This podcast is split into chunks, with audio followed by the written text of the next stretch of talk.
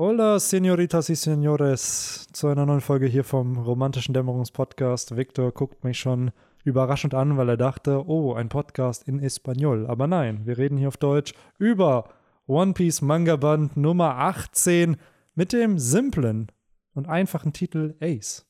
Was geht, Victor? ¿Qué tal?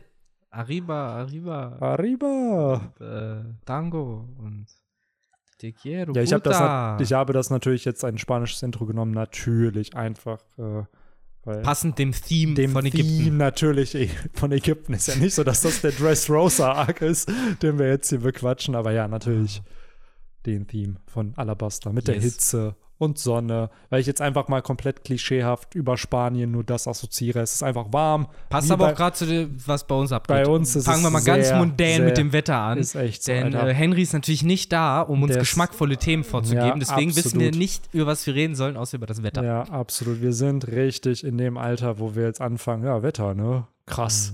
Ja, ja, so, wenn ihr euch das immer gefragt habt, was hier eigentlich den Pep in den Podcast bringt. Allein schon, dass das Wort Pep verwendet. Ja, Victor, das ist so ein Äh, richtiges Boomer-Wort, ey. Aber das ist halt Henry. Henry ist der, die Schleuse, die zwischen euch und unserem Boomerism steht. Ach, die Sache Obwohl ist er der Älteste Ah, ist. ich, habe bei, ich habe bei Henry damals schon, ich glaube, das war in der, äh, in der Bahnfahrt mal mit ihm, wo ich mal meinte, so, ja, bei Henry ist so, Henry hat den kürzesten Redeanteil im Podcast, aber Henry macht immer so prägnante Aussagen zu Dingen, zur Diskussion von Victor und mir. Wir diskutieren zwei Stunden über Yamato, er so, ja, ich will die trotzdem nicht in der Bande. So, und das ist dann so Henrys Beitrag dazu. ja, das stimmt. ähm, sehr, Volkes. sehr simpel ausgedrückt. Natürlich bietet Henry auch immer sehr äh, eine sehr- Eine schöne Angriffsfläche, wenn Na, er nicht da ist. Eine schöne. Anker. Das tut jeder von uns. Immer wenn einer von uns nicht da ist, wird er natürlich gefrontet hier. Ja. Aber nein, natürlich hat Henry auch äh, sehr, sehr gute Meinungen zu One Of course, Piece. of course. Ähm, Aber schade, dass er gerade dieses ja. Band nicht da ist, Ja. denn äh, Sein Favorite, einer seiner Favorite Antagonisten. einer seiner Crocodile. Favorite Antagonisten und einer seiner Favorite äh, gefühlt so. Chapter-Arten, die hier auch viel stattfinden. Mhm. Denn Henry ist ja einer der großen Verfechter der Everyday Life on the Ja, Flying Lamp äh. Chaptern. Ja. Und davon haben wir hier wirklich das erste, den ersten Teil des Bandes gekriegt, der Mhm. ja, ja, ja, so doch schon drei, vier Chapter waren es, glaube ich Ja. die ja komplett auf hoher See stattfinden, mitsamt Andocken und Ablegen Ja, safe. und dies, das. Wollen wir, wow, wir haben es leider in den letzten Bender Talks ein bisschen weniger gemacht, dass wir ein bisschen, ich will nicht sagen, das mal so abarbeiten, was da passiert. So ein bisschen Hard Facts auch einfach haben. So, ey, der Band, der geht von Chapter 156 bis 166. Es ist so der Anfang vom, äh, wie heißt es, vom Alabaster Arc, wie du schon gesagt, so ein bisschen Slice of Life, der Strohhutbande haben wir. Und was wir leider sehr oft vergessen oder in den letzten zwei Minuten des Podcasts waren, ah ja, da war ja noch eine Cover-Story. Ja, ja, ja, das, das, das passiert. die geht hier zu Ende, ne? Die geht hier, glaube ich, zu Ende, ne? Die von Django, Jacko, je nachdem, wie man, äh, Ja, aber das letzte Chapter ist es noch. ja. Dame Volume 31. Yes, und da ist er ja schon mit Full Body richtig fancy. Ist er da schon in der Marine? Ich glaube noch nicht, das war Das ein ja Chapter das Finale, vorher oder so. ich, oder? Sollte er noch exekutiert werden. Ja, Ja. ja, er sollte in Stimmt. Volume 30 Oh. sollte er noch exekutiert werden Ey. und in 31 tanzen sie rum. Ist das, nee, das ist hier Marine.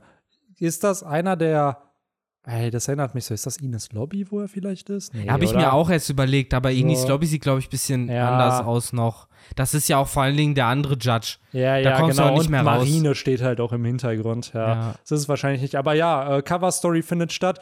Werden wir hoffentlich in den nächsten Bender Talks nicht verchecken, dass es äh, ja eigentlich schon ziemlich coole Cover Stories gibt, nämlich wie der Band ja auch schon heißt, Ace. Es geht um diesen einen Charakter, Ace. Ich weiß nicht, ob ein paar Leute von, von euch von diesem Charakter halt wissen. Ja, der kriegt seine jung. nächste Cover Story. Der hat, und ich glaube, die ist sehr wenigen bekannt, weil die Django hat man ja, glaube ich, zumindest im Anime dann so, irgendwie wird ja, glaube ich, erklärt, dass er bei der Marine dann ist.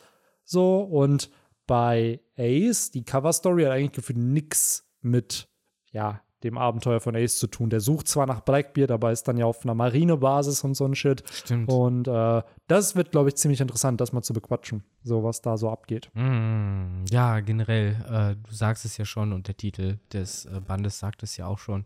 Ace taucht hier auf, da können wir gleich auch auf jeden Fall Ja, noch mal. mit seinem Ten-Pack hier. Das ja, er ist total äh, ripped. hier. Ja, da hat hier. sich Oda aber echt prominent. ein bisschen, dachte er so, ja, Sixpack reicht nicht. Mach, ich mach dem Bruder von Ruffy mal einen Ten-Pack. So, Ja. wo das, wo einfach die Bauchmuskeln teilweise bis zu den Rippen nach oben geht, zur Brust irgendwie. Was anatomisch, würde ich einfach mal behaupten, nicht so akkurat ist. Aber Aber wenn du Teufelsfruchtnutzer bist, Ja. das ist bestimmt eh nur so, weißt du, Hitzeflimmern Mm. von seiner Teufelsfrucht. Deswegen sieht das so aus. Ich frage mich die ganze Zeit, wenn du jetzt so die Feuerfrucht hattest, schwitzt du dann die ganze Zeit? Was für eine Körpertemperatur hast du? Also das ist halt so, weil klar, dein Körper besteht aus Flammen, wir sind in einem Fant- Fantasy-Setting, aber ich stelle mir das nicht so angenehm in der Ja, Wüste Au- vor, dass du dann. Aokiji irgendwie einen Eisspeer oder so aus seinem Arm macht, die Stelle, wo aus seinem Arm das Eis wird, kriegt die Frostbeulen, wo das Eis das Fleisch Ja. berührt. Ist Hat das er, kann er einen Sonnenbrand kriegen? Kann Aokiji sich erkälten? Ja. Solche Fragen, ja, Ja. klar, auch bei Ace. Kann er Sonnenbrand kriegen? Kann er schwitzen? Äh, wie ist das mit Offen? Kann der schwitzen? Ja. Äh, wie ist das bei ihm mit Hitze? Finde ich halt ziemlich spannend, weil solche, klar, solche Fragen werden irgendwie wahrscheinlich in einem SBS behandelt, wenn sie jemand gefragt hat und oder die Fragen aufnimmt. Aber jetzt in Alabasta, der Dude läuft oberkörperfrei Ja. rum. Alle anderen sind irgendwie in irgendwelche. Und der hat sogar ein Thema draus gemacht. So. Selbst die Mädels haben, mussten sich ja was überziehen zu Sanjis äh, Bedauern. Ja, Sanji war sehr, sehr sad. Aber ich hatte es vor dem Podcast schon gesagt, ich muss sagen, ich finde die Klamotten, den Klamottenstil im Alabasta sehr, sehr cool, sehr, sehr ikonisch noch. Man assoziiert irgendwie Early One Piece damit, gerade auch der, der Zorro-Look, den finde ich ganz cool, der ja unter seinen Klamotten, seine normal, also tragen ja gefühlt, also Ruffy ja auch, die normalen Klamotten, die sie haben, und da drüber ziehen die ja diese Roben und Kopfbedeckungen, die sie dann halt Ja. hier haben. Ich finde es eh geil, das ist schon die erste Instanz von einem klassischen Oder-Trope, das oft vergessen wird, wenn wir äh, in eine neue Staffel anfangen, die aber jedes Mal durchgezogen wird. Und zwar, die Strohbande taucht auf einer Insel auf und nicht nur, dass sie halt äh, das erste Decken halt dann machen, in dem Fall auf äh, Nanohana, auf dem Hafen, sondern es wird sich verkleidet ja, denn man ja. darf nicht auffallen. Und das war in Alabasta so, das ist in Dressrosa so, das ist auch in Nigashima so, das ist bestimmt auch vorher Und das schon sind auch immer so diese, gewesen. let's be real, diese, diese Team Ja, Rocket-Verkleidung. so dieses, es ist so Ja. obvious, wer du bist, Bro. Aber ja, die anderen können mich nicht mehr erkennen. Genau wie Team Rocket gefühlt immer gleich aussahen, aber einfach nur andere Klamotten Der Team. Rockets Trick war ja immer, äh, dass Jesse sich dann als den Mann und James als die Mm. Frau verkleidet hat. Und äh, Ach. damit haben sie dann alle in die Irre geführt. Ja. Das kann ja so nicht sein. ja. Ach ja. Auch Team Rocket auch früher immer noch oder generell dieser Cartoon-Trope, wir graben Löcher, Oh ja. wo Leute mit. Laub und dann fallen die da rein. Oh nein, wie könnte. Wo Es ich wurde mir, aber irgendwann ein Gag, auch mit den genau, Fallgruben. genau, wo ich mir aber heute denke, Alter, wenn das in Real Life passiert. Also einer meiner Best Buddies aus der Schulzeit, Shoutout an Marius, Hm. der ist mal nachts in so eine kleine, also es ist nicht eine Grube, es war so ein, boah, so ein kleiner Schacht, der ist da runtergefallen. Hm. Der war vielleicht, würde ich jetzt behaupten, einen Meter, anderthalb Meter hoch. Der hat sich halt krass am Fuß verletzt. Und je nachdem, wie er da reingefallen wäre, hätte er sich halt auch noch viel, viel schlimmer verletzen können. Wo ich mir denke, Alter, das ist schon fucking Schmerz. Der musste mit Krücken wirklich rumlaufen, so für ein paar Wochen. Er hat Mhm. Ja. sich nichts gebrochen gehabt, aber sein Knie konnte gefühlt nicht mehr gebogen werden, weil es so Bei aufgeschürft Pokémon war. fallen sie halt immer auf den Hintern. Genau, und bei Pokémon ist so, ja, ja, wir sind gerade aus 17 Meter gefallen, aber ist nichts Was passiert. eigentlich halt So. diverse Beckenbrüche mit sich tragen müsste. Also der hatte halt richtig Glück, dass ihm da nur diese Schürfwunden an den Knien halt passiert sind. Jo, krass, ähm, ja. Wo ich mir dann denke, Alter, das ist halt, das waren keine eineinhalb, zwei Meter. So, die fallen ja richtig tief immer runter, wo du gefühlt eine Leiter bräuchtest, um wieder Ich rauszuklettern. sag ja, die müssten alle mittlerweile zertrümmerte Becken haben, Absolut. die oft die auf dem Hintern gelandet ja, manchmal denke ich mir, ja, so eine Cartoon-Figur zu sein, hat schon was, Alter. Dann kriegst du ja wirklich in so diversen lebensgefährlichen Situationen einfach keinen Schaden. Ja, aber du redest halt von den Menschen, die halt elektrikutiert werden und so, ne? Ja, und und dies, das. That's it, that's it. Aber Das bei ich uns herrschen dann leider, vielleicht aber auch zugute andere physikalische Gesetze. So und Stell ich mir halt so einen gritty Pokémon-Film vor, wo so ein Pikachu nicht süß ist, sondern halt irgendein Typ in so einer Gosse aus Versehen so eine Ratte anfängt, anfasst und dann halt so Boah. auf einmal anfängt zu zittern, der Mund so schäumt, Boah, weil der halt vor- und dann kippt Ja. er einfach tot ja, um. stell mal vor, es würde halt Pikachus wirklich im Real Life geben. Wie viele Mäuse und Ratten sind halt irgendwie bei so U-Bahn-Netzen und dann lässt, lassen die halt Stromschläge da einfach raus, weil die sich erschrecken. So wie viele Bahnausfälle würden wir haben? Das wird ja wirklich Wahrscheinlich. dann auch in die Richtung gehen. Die könnten ja wirklich nicht nur die Kabel anhaken, sondern dann auch so schön den Strom rauslutschen. Und dann würden wir im Endeffekt die Strom, äh, die ganzen Kraftwerke nur noch für Ratten arbeiten. Und die Ratten Mm, wir hätten ganz ohne Effort äh, die Menschen versklavt. Ja, oder andersrum. Wir würden einfach die in irgendwelche Fabriken packen, damit die ständig und für uns auf irgendwelchen Laufrädern Elektrizität produzieren. Also im Endeffekt die Mr. Krabs Methode. Wie Ja. in der einen Folge mit dem äh, Quallengelee, Ja, ja, genau. wir alle So, eingespannt wurden. und dann hast du da irgendjemand, so einen Ruffy stellst du dann dahin, der in so einem Gummianzug, wo halt niemand den sozusagen was anhaben kann und die da mit so einer Mhm. sehr diabolisch.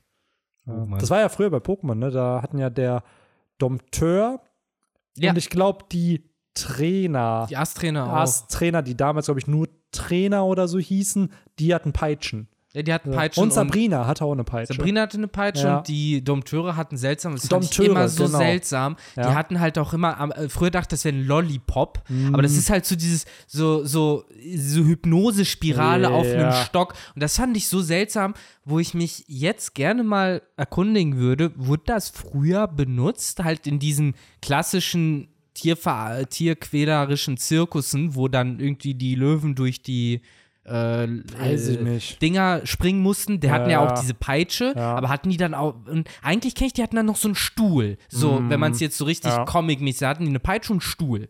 Aber der hatte statt dem Stuhl halt irgendwie dieses Hypnose-Ding. Ich frage mich halt, Ja. wirkt das bei Tieren Ja. dann? Keine Ahnung.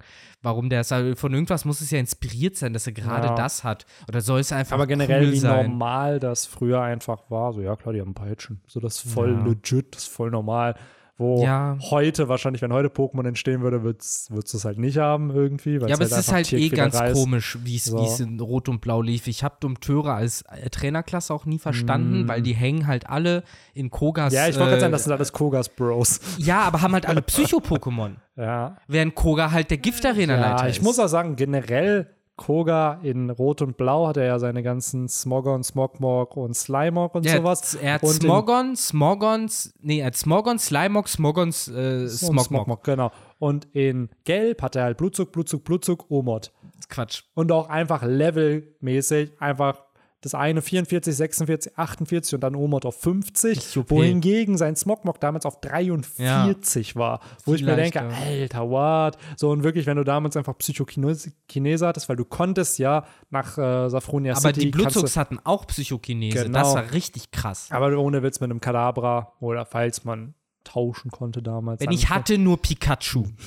Man hatte nur Pikachu. Glück hatte, hat man Smetbo dabei gehabt. Oh, Smetbo, Alter. Weil das man halt damals, irgendwann smart genug war zu checken, die einzige Art und Weise, wie man den Gelb an, an äh, Rocco vorbeikommt, Ja. ist Smetbo. Und Außer jetzt- natürlich noch Menki Ja, ja, Nidoran. jetzt kommt's. Und jetzt kommt Benjamin mit seiner, ja, sagen wir, sagen wir Hartnäckigkeit, sagen wir aber auch einfach infantile Dummheit, der sein Pikachu hatte auf Level 16 mit Doppelteam und fünf andere Pokémon, die mit ganz normalen, nicht effektiven Attacken die ganze Zeit das Kleinstein fertig machen. Dann zu Pikachu wechselt, die ganze Zeit Doppelteam einsetzt, weil Pikachu auf Level 15 in Gelb Doppelteam gelernt hat. Dann Routenschlag und dann Ruckzuckhieb. Und dann bei dem Onyx genauso.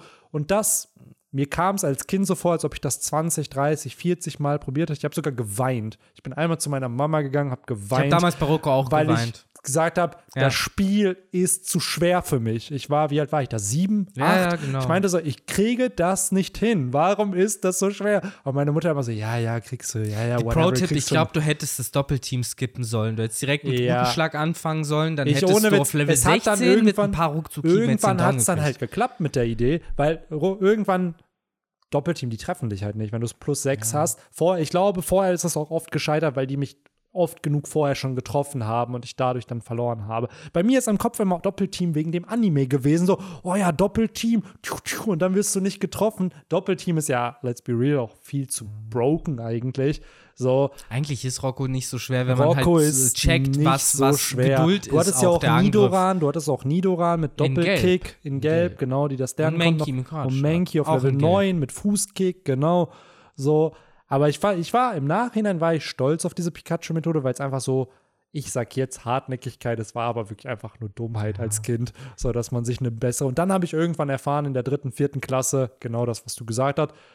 Ja, es gibt auch andere Pokémon, Benny, die du benutzen kannst. Du kannst auch einfach Smetbo oder Mankey oder ich so, was? Oh mein Gott. Weil ich sagen muss, ich habe immer das Gefühl gehabt, dass es ewig gedauert hat, Smetbau auf Level 10, also Raupi auf Level 10, 10, zu ja. grinden. Das war, das Ja. war so schrecklich. Ich glaube aber, ich war auch so dumm, dass ich halt damals gedacht habe, so, aha, ja, anstatt jetzt hier so ein Raupi auf Level 5, 4 zu nehmen, Du ich nehme das Safkon auf Level 6, was nur Ja. Härtner kann, und tausche das immer rein. das legendäre Härtner-Battle. Warum, warum auch immer, anstatt halt zu sagen, nee, ich nehme doch lieber das Raupi, was Tackle kann. Das sind Genau. zwei Level und dann hat es Tackle. Es gab sogar welche auf Level 6, sodass du gab halt auch wirklich Raupis auf einfach 6, ja. ein Level leveln musst, damit es auf 7 zu Safcon wird. Und dann hattest du einen Safcon mit Tackle halt. Ich war ne? damals aber paradoxerweise eh salty, weil, obwohl ich als erstes Edition die gelbe hatte, ich habe nicht gecheckt, dass die gelbe eigentlich die beste ist. ich wollte immer Mm, ja. rot oder blau, Ja. weil dort gab es auch Hornlio schon im Ja, Letaniawald und nicht genau. nur Raupis. Pikachu konntest du da fangen. Du konntest vor allen Dingen halt auch Glumanda, Bisasam oder Shiggy Ja, am Anfang, Anfang, auswählen, genau. anstatt fucking Aber Pikachu, auch mit dem da, du nicht man hat so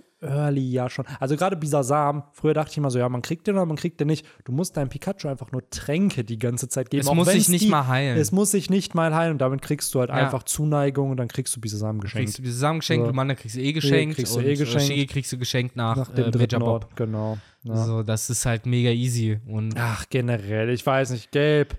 Es ist immer mal schön, das auf dem Emulator so an einem Tag mal in einer Stunde durchzuspielen mit zehnfacher Ja. Geschwindigkeit. So, das macht schon, oder zwei Stunden. Ähm, aber ja, Elektromäuse. Wir sind ein bisschen Physik, abgedriftet. Physik in unserer Welt, Ace, Schwitzen, Flammen. Mhm. Äh, ja, Ace hat hier sein Debüt. Er wurde eigentlich schon im letzten Manga-Band ja angeteased. zusammen so, mit vielen anderen Figuren, die hier Ja. auftauchen, ne? aber auch hier, genau, Mr. Two hat Mhm. hier ah, ganz am Anfang so ein bisschen auch sein. Also Mr. Two ist, glaube ich, im letzten Band schon aufgetaucht, nur Genau. da wussten wir halt noch nicht. Wir Ja, wussten, wir dass- wussten ja schon, dass er den Auftrag hatte, Mr. Free zu Ja. töten. Und dass er ihm durch die Lappen gegangen ist. Das, und was, äh, ja, ich muss sagen, wir ich erlebt. finde das sehr, sehr cool, weil er zeigt ja hier verschiedene Gesichter schon, in die er sich das war verwandeln für kann. mich äh, generell, wenn wir da einsteigen wollen, also äh, kurz noch, ja, Everyday Life of the Flying Lamp, mega geil, alles Ja. richtig chillig. Ich finde die Szenen Henry super. hier? Er wird mehr darüber Er erzählen. wird wahrscheinlich noch ein bisschen mehr dazu sagen. Äh, zu Mr. Two generell schon dieses klassische One Piece Bizarres passiert nicht nur den Strohhüten, sondern auch ein Charakter wie Mr. Two, der einfach in einem Nebel über Bord geht und dann halt an einer Ente klebt und halt von irgendwelchen komischen Leuten ans äh, Schiff gezogen wird. So, das ist halt so eine klassische One Piece Story, die man halt erzählt. Und äh, das fand ich auch schon ganz nett. Und dann genau das, was du sagst, mit den Gesichtern austauschen, das war äh, da haben äh, gar mehrere Herzen in meiner Brust geschlagen, wie der Goethe sagen würde. Ich glaube, er war es. Äh, ich fand das von ganz vielen Aspekten faszinierend und spannend. Zum einen halt, äh, und alle haben damit zu tun, dass ich weiß, was noch kommt.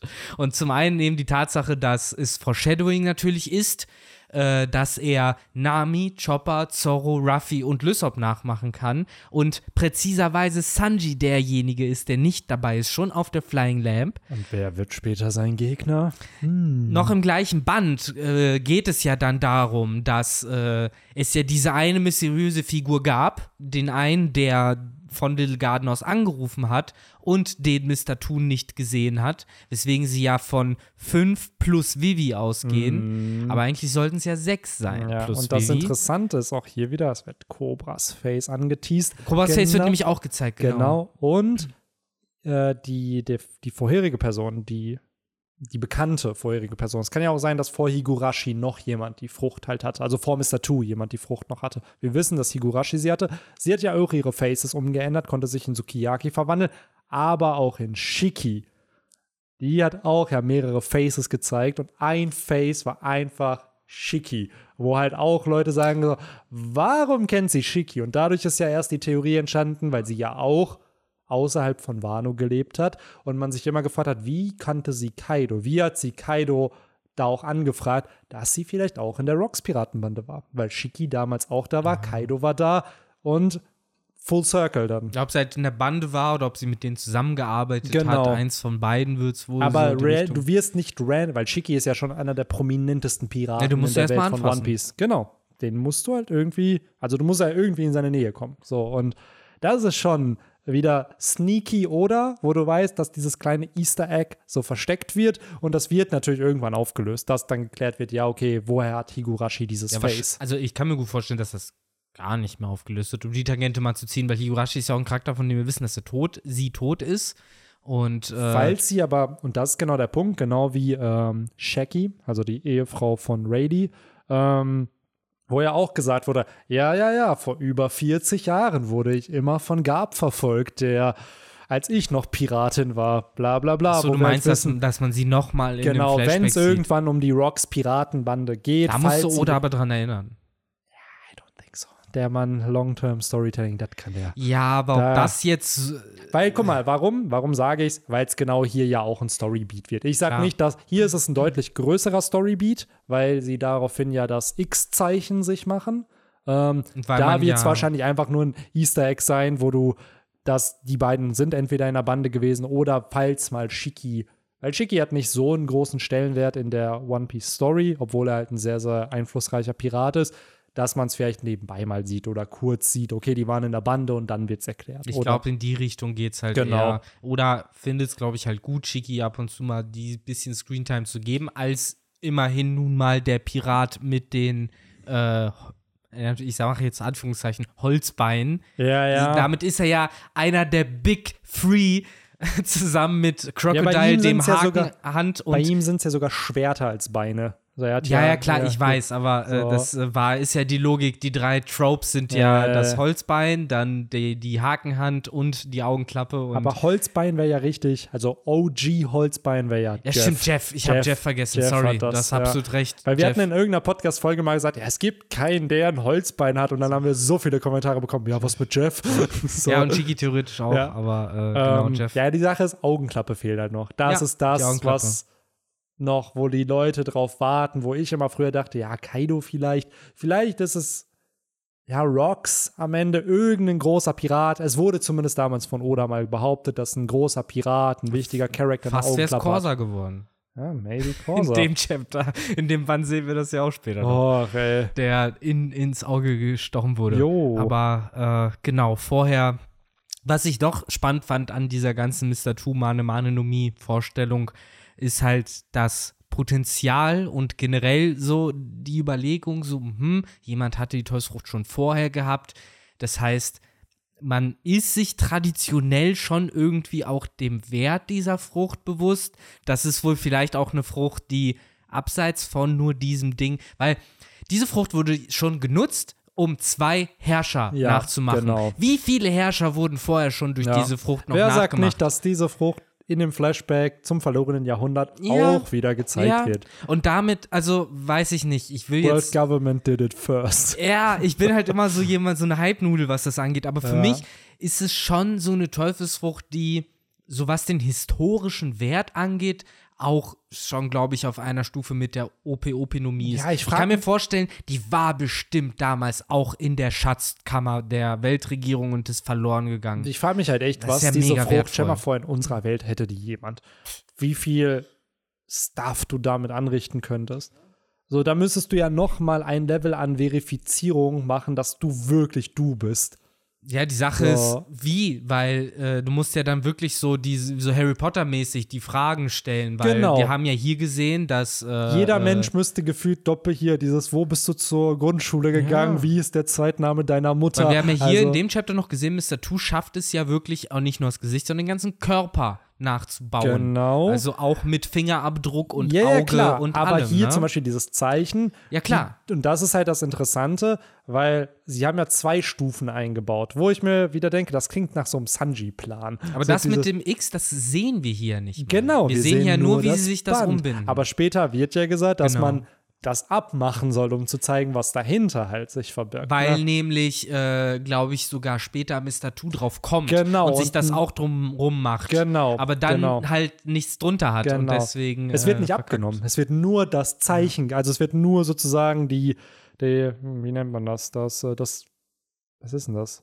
Ja, so ein Verband halt. So ein Verband, genau. Es wird Stoff. halt nur dieser Verband gezeigt, aber die haben sich ja hier auch gesagt, ey, wir zeigen den Verband und machen ihn dann ab und zeigen, Genau. was da drunter ist. Und ich finde das cool, weil zu dem Zeitpunkt, das hat Oda ja auch bestätigt, dass er in dem äh, Moment erst, nachdem die Strohbande wieder von Alabasta wegsegelt und sie dann das X zeigen als Zeichen der Freundschaft zu Vivi, dass das hier noch nicht geplant war, dass das die finale Szene wird und dass ihm das erst sozusagen dieser thematische, wie nennt man es so, Full Circle, dass es halt geht. Äh, Ich glaube, deswegen, apropos Full Circles, äh, war auch der Smiley aus Yu-Gi-Oh! deutlich emotional impactvoller für mich, weil man da gemerkt hat, von Anfang an war das schon geplant, dass das auf ewig das Zeichen ihrer Freundschaft sein wird. absolut Thea, Alter. Und dann nur noch 17 Thea Friendship Speeches. Ich, ich weiß nicht wieso, aber ich assoziiere irgendwie diese beiden Yeah. Szenen so Ey, miteinander, wie, wie die bei Yu-Gi-Oh! diese Hand zusammenlegen. Wie lange halt, habe ich gebraucht, um zu checken, dass das ein Ich habe es auch Smiley nie sein gecheckt früher. Ich fand das so seltsam, Ja. dass man es so über die Finger Ja. malt und dann die Hände. Dann dreh doch die scheiß Hand um. Dann ist es doch leichter, wenn es auf der halt Handfläche wirklich, ist. Ja, das ist halt So, wirklich, Mann. I don't know. Ja, Ach, Friendship. genau. Oh. Aber wir haben hier jedenfalls äh, den äh, Königreich-Zerstörer Mr. Two, der äh, ja eine antike, äh, mächtige, ich will jetzt nicht sagen Waffe, äh, Mhm. weil das würde schon sehr den One Piece äh, Nerd triggern dann wieder. Antike Waffen sind ja was anderes, aber äh, mit einer biblischen Waffe ausgerüstet ist, sage ich es mal so, äh, die Mane Mane no Mi. Und ähm, ansonsten haben wir hier dann dieses, ja, so eine, diese klassischen Szenen, die auch wieder Henry sehr wertschätzen würde, mit dem äh, Concord-Tanzen, wo man sich allen in den Schultern liegt, was hier, glaube ich, nicht gezeigt war und nur im Anime war, waren die äh, Essstäbchen in der Nase. Ich glaube, das äh, gab es nur im Anime. Und ähm, genau, an sich. Ich finde sehr, sehr generell sweet. auch hier, um mal so ein bisschen diese Parallele zum Anime auch zu schlagen, dass im Anime viel, viel mehr an Filler kommt, wenn sie nach Nanohana kommen, wenn sie, wie viele Folgen auch Ace mit der Strohhutbande mitreißt, bevor er dann abhaut und so, das ist ja alles hier nicht. Also Mhm. das ist ja wirklich straight von, okay, wir müssen da und dahin, da gehen wir auch hin. Ja, so, stimmt. und äh, da treffen die ja auch, glaube ich, diese Wüstenbanditen und sowas im Mhm. Anime noch. Mit der Riesenkrabbe. ja, Das war das alles. Und äh, auch die Kung-Fu-Robben kriegen mehr Screentime. Genau, mehr Screentime als hier. Ich finde es auch ziemlich interessant. Ace wird ja dann hier so vorgestellt. So, es ist ja Vorlauf, wenn ein neuer Charakter kommt, kriegt er so eine Seite, Fullpage, wo man ihn sieht und noch eine Szene dazu. Ace hat hier keine Textbox mit seinem Namen. Mysterious Character. Mysterious Character wäre das. Er wird aber ja trotzdem detailreich vorgeschlagen. Er wird, genau. Es ist Mit halt das. Titel und Position und allem. Ja, ja, ja, genau. Das wird dann vielleicht über ihn gesagt, aber normalerweise hast du ja deine Introduction. Das, Box deswegen finde das ich es halt seltsam, so. weil wenn man halt sagt, ich will es verheimlichen, dann Ja. macht's da, wofür? es wurde ja nichts Genau, das ist verheimlicht. es halt. Ich finde auch, er wird halt sehr, und das kriegt Oda ja hin, wenn er will, dass ein Charakter gemocht wird, kriegt er es halt hin, ihn sympathisch darzustellen, mit hier dieser Form von Narkolepsie irgendwie, dass er halt hier schläft beim Essen. Gleichzeitig, was auch hier interessant ist, das Logo der Whitebeard Piratenbande wurde ja in der englischen und auch deutschen Version ja umgeändert. Der hat ja, wie heißt das, Ja, das Hakenkreuz. ja, aber halt, es ist ja kein Hakenkreuz. Sonnen, also, Sonnenkreuz. Genau, es ist dieses, also sollte nicht das Hakenkreuz das sein. Aber, buddhistische Kreuz. genau. Ja. Ich meine, ein Hakenkreuz ist Ja. ja erstmal ein Kreuz mit Haken. genau, aber Äh, es wird ja mit was anderem ja, ja, assoziiert. genau. Und auch deswegen wurde es halt hier removed. Genau. Oder hat es dann auch. es wurde im, angepasst. genau, es wurde auch im Manga angepasst von Oda daraufhin, weil Ja. da wahrscheinlich auch zu viel Feedback dann halt kam, dass man es halt nicht zeigen sollte. Ähm, auf jeden Fall finde ich halt hier ziemlich cool, dass Worldbuilding weitergeht. Ne, ah, wobei hier, Ace kriegt ja doch seine Introductory Box, aber normalerweise ist es oft so, wenn ein Charakter seinen Full-Frame-Shot kriegt, dass da halt, zum Beispiel Fujitora wurde damals auch am Anfang nicht gezeigt, aber da wurde er ja in den verschiedensten Szenen gezeigt. Aber als er dann seinen Full-Frame-Shot hatte, stand da Vize Admiral Ishio, bla bla bla, wo man die ganzen Infos halt Ich hat. glaube aber, das ist auch noch so ein Ding, wo oder wahrscheinlich auch ein bisschen mehr Routine mit der Zeit reinbekommen hat, wie genau er das halt machen will und handhaben möchte. Safe, das kann natürlich Ähm, auch sehr, sehr gut sein. Genau, zu, zu, äh, bevor wir da jetzt weiterlaufen, zu äh, Mr. Two noch ganz kurz oder Bon Curry, wie er ja im Mhm. Englischen heißt. Wie heißt er im Deutschen eigentlich? Wie wird das übersetzt? Bon Curry? Bon Curry. Bon Keine Curry? Ahnung. Weil, beziehungsweise im Englischen heißt er eigentlich Bon Clay. So, ja, so steht es halt ja halt meistens. Bentham ist ja auch. Bentham gibt's noch, deswegen, ich finde es ganz komisch irgendwie, was jetzt genau was ist. Wobei ich glaube, Ja. Bentham ist die englische Variante Das und ich glaube, Bon. Clay oder Bon, bon Curry ist es, glaube ich, im Deutschen doch gewesen. Ist Bon, Bon Curry nicht sogar das Deutsche? Ah. Genau, und Bon Clay ist, glaube ich, das, was im Englischen immer steht.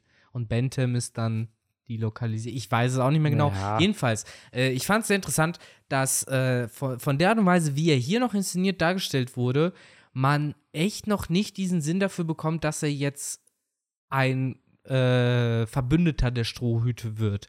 Also man ist sich noch nicht sicher, man fragt sich, ist Oda sich vielleicht auch noch nicht Ich sicher? behaupte mal, dass er hier noch nicht unbedingt als Verbündeter konzipiert war. Also als er hilft ihm ja am Ende des Arcs, auf jeden Fall. Genau. Aber das, was Mr. Two jetzt heute nach über 1000 Chaptern in der One Piece Community ist, das war, glaube ich, noch nicht damals Nein, konzipiert. nein, auch in Odas So, Kopf die- wahrscheinlich Auch dieses so. Ganze, ich glaube schon, dass ein Impel Down Arc und ähnliches geplant war, sicherlich, und dass da vielleicht auch Charakter, die relevant sind, nochmal wiederkommen und so, aber dass dieser Charakter diese Rolle einnimmt, die er dann bekommen hat, ich glaube, das ist dann halt wieder, das hat sich naturally im Writing ergeben. So ein bisschen, was Oda ja auch gesagt hat mit Lore, Kid sollte immer eine große Rolle spielen, aber dass Lore sich zu so Mhm. einem wichtigen Charakter entwickelt, hatte Oda selbst nicht geplant. Und ich glaube auch da wieder, so die Charaktere erwecken irgendwann zum Leben, nachdem sie auftauchen in der Story und dann tun sie Dinge. Und manche Dinge sind halt natürlich für den Charakter, manche halt nicht.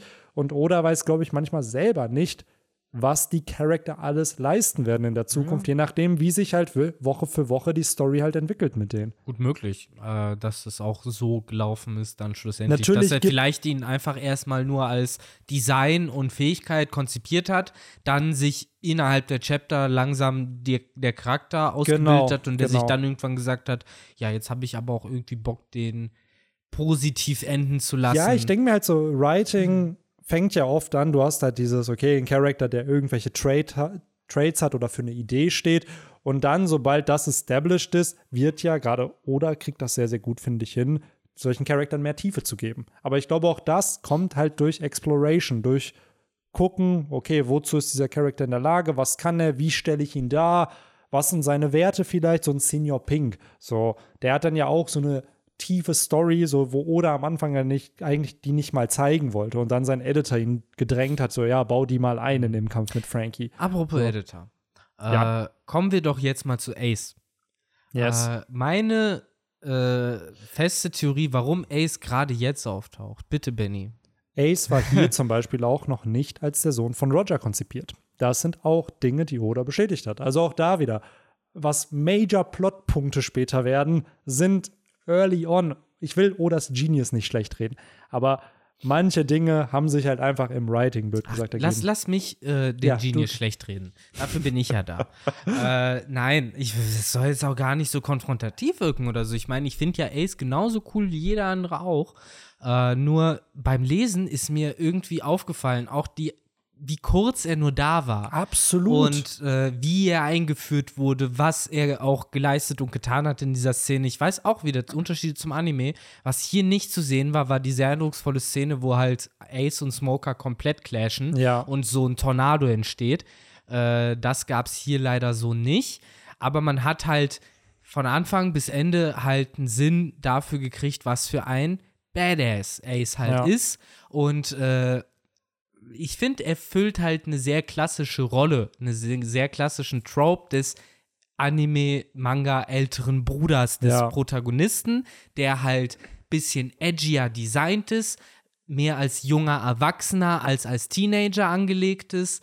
Ähm, und äh, ein bisschen geheimnisvoll ist. Ja. Rang höher ist auch Genau. ganz wichtig. Er muss stärker sein. Ja, stärker ist das eine, aber eben halt auch innerhalb der, der Weltlogik, der ja, genau. Welthierarchie muss er bekannter sein, muss er, ähm, Mehr geleistet haben. muss er halt einfach Gewicht mitbringen, Ja. was man auf den Protagonisten laden kann. Darum Genau, geht's. Das ist genau. genauso wie äh, Kishimoto es mit Itachi gemacht hat. Ja. Genauso wie unzählige äh, Blue Exorcist hat's gemacht und äh, Mann, jetzt fallen mir noch tausend Man andere blöd Sachen. gesagt, auch Son Goku und Raditz. Ja, als Raditz ankam, so dieses, er muss mehr drauf haben als Goku, weil Ja. sonst hast du den, wie du schon sagst, den Trope, der wird halt Ja, dadurch wobei Raditz noch mal ein bisschen anders ist. Ich finde, Raditz war eher äh, sehr verschenkt von, von, von, Ki- von äh, Toriyama damals, so wie kurz er auftaucht, dann auch gekillt wurde. Mhm. Genau. Während halt, ich finde, Ace Auftauchen erinnert mich so ein bisschen daran, wie damals, äh,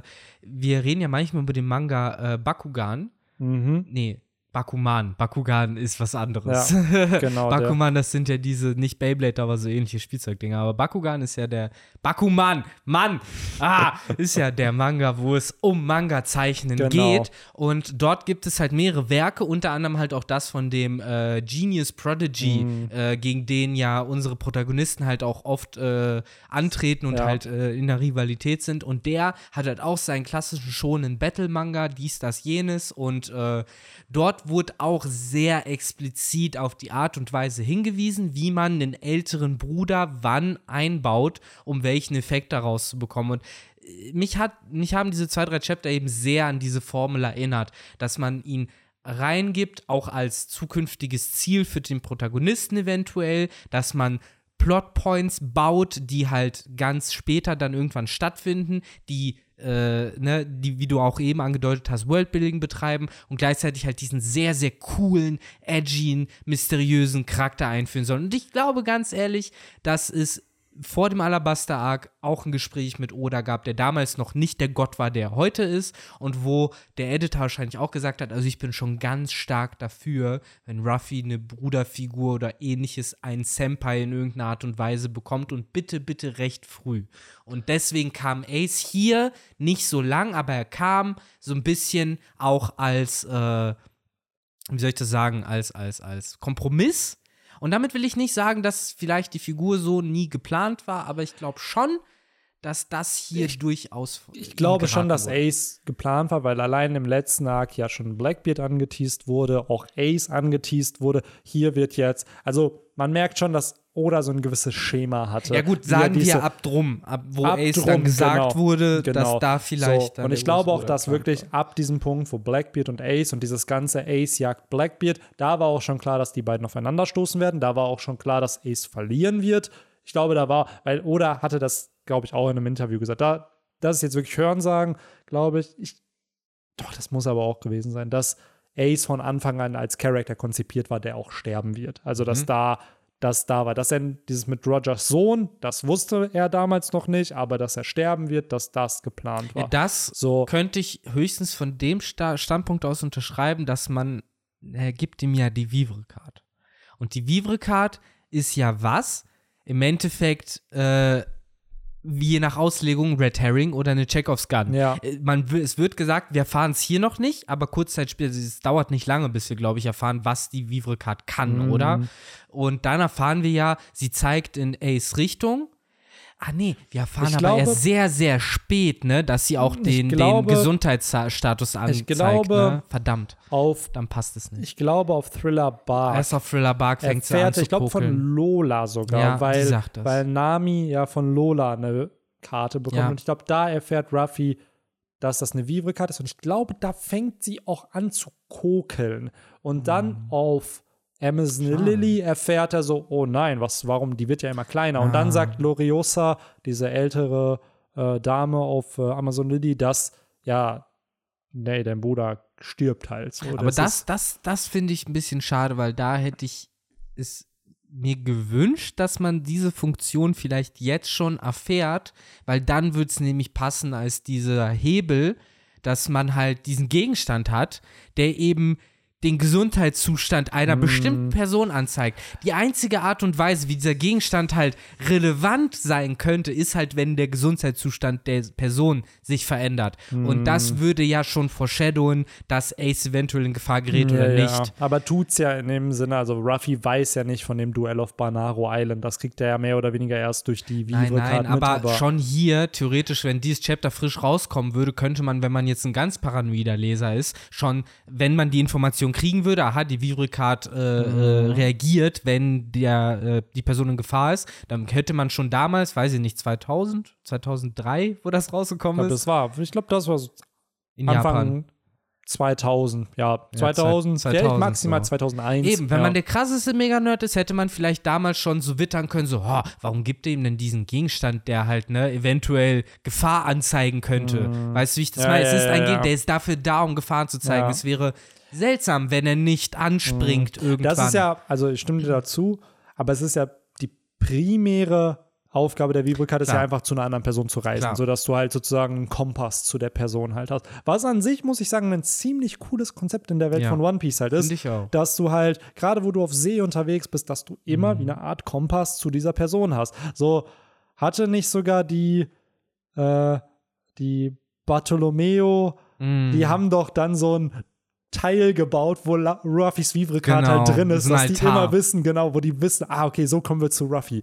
So, ähm, wo ja dieses Konzept ja auch weitergeführt wird, weil Ruffy gibt der Strohflotte ja später seine Vivre-Card, wo sich aber viele schon gefragt haben, hm, im Krieg auf Onigashima, da sind ja so ein paar Momente passiert, wo Ruffy, hm, ein bisschen vielleicht K.O. war. So, dass da nicht die Strohhutflotte, dass, also dass die Vivre-Card von Ruffy da nicht Wie viel war davon noch Ja, übrig, genau. kurz bevor er sich zu Joyboy verwandelt Du hat? mir nicht erzählen, dass weg. ein Bartolomeo nicht jeden Tag mindestens 17 Mal auf diese Vivre-Card guckt und die abcheckt, um zu gucken, wie es, äh, oh, Luffy Senpai. Ja, und nichts passiert natürlich damit, wenn Ruffy dort tot ist. Basically dead.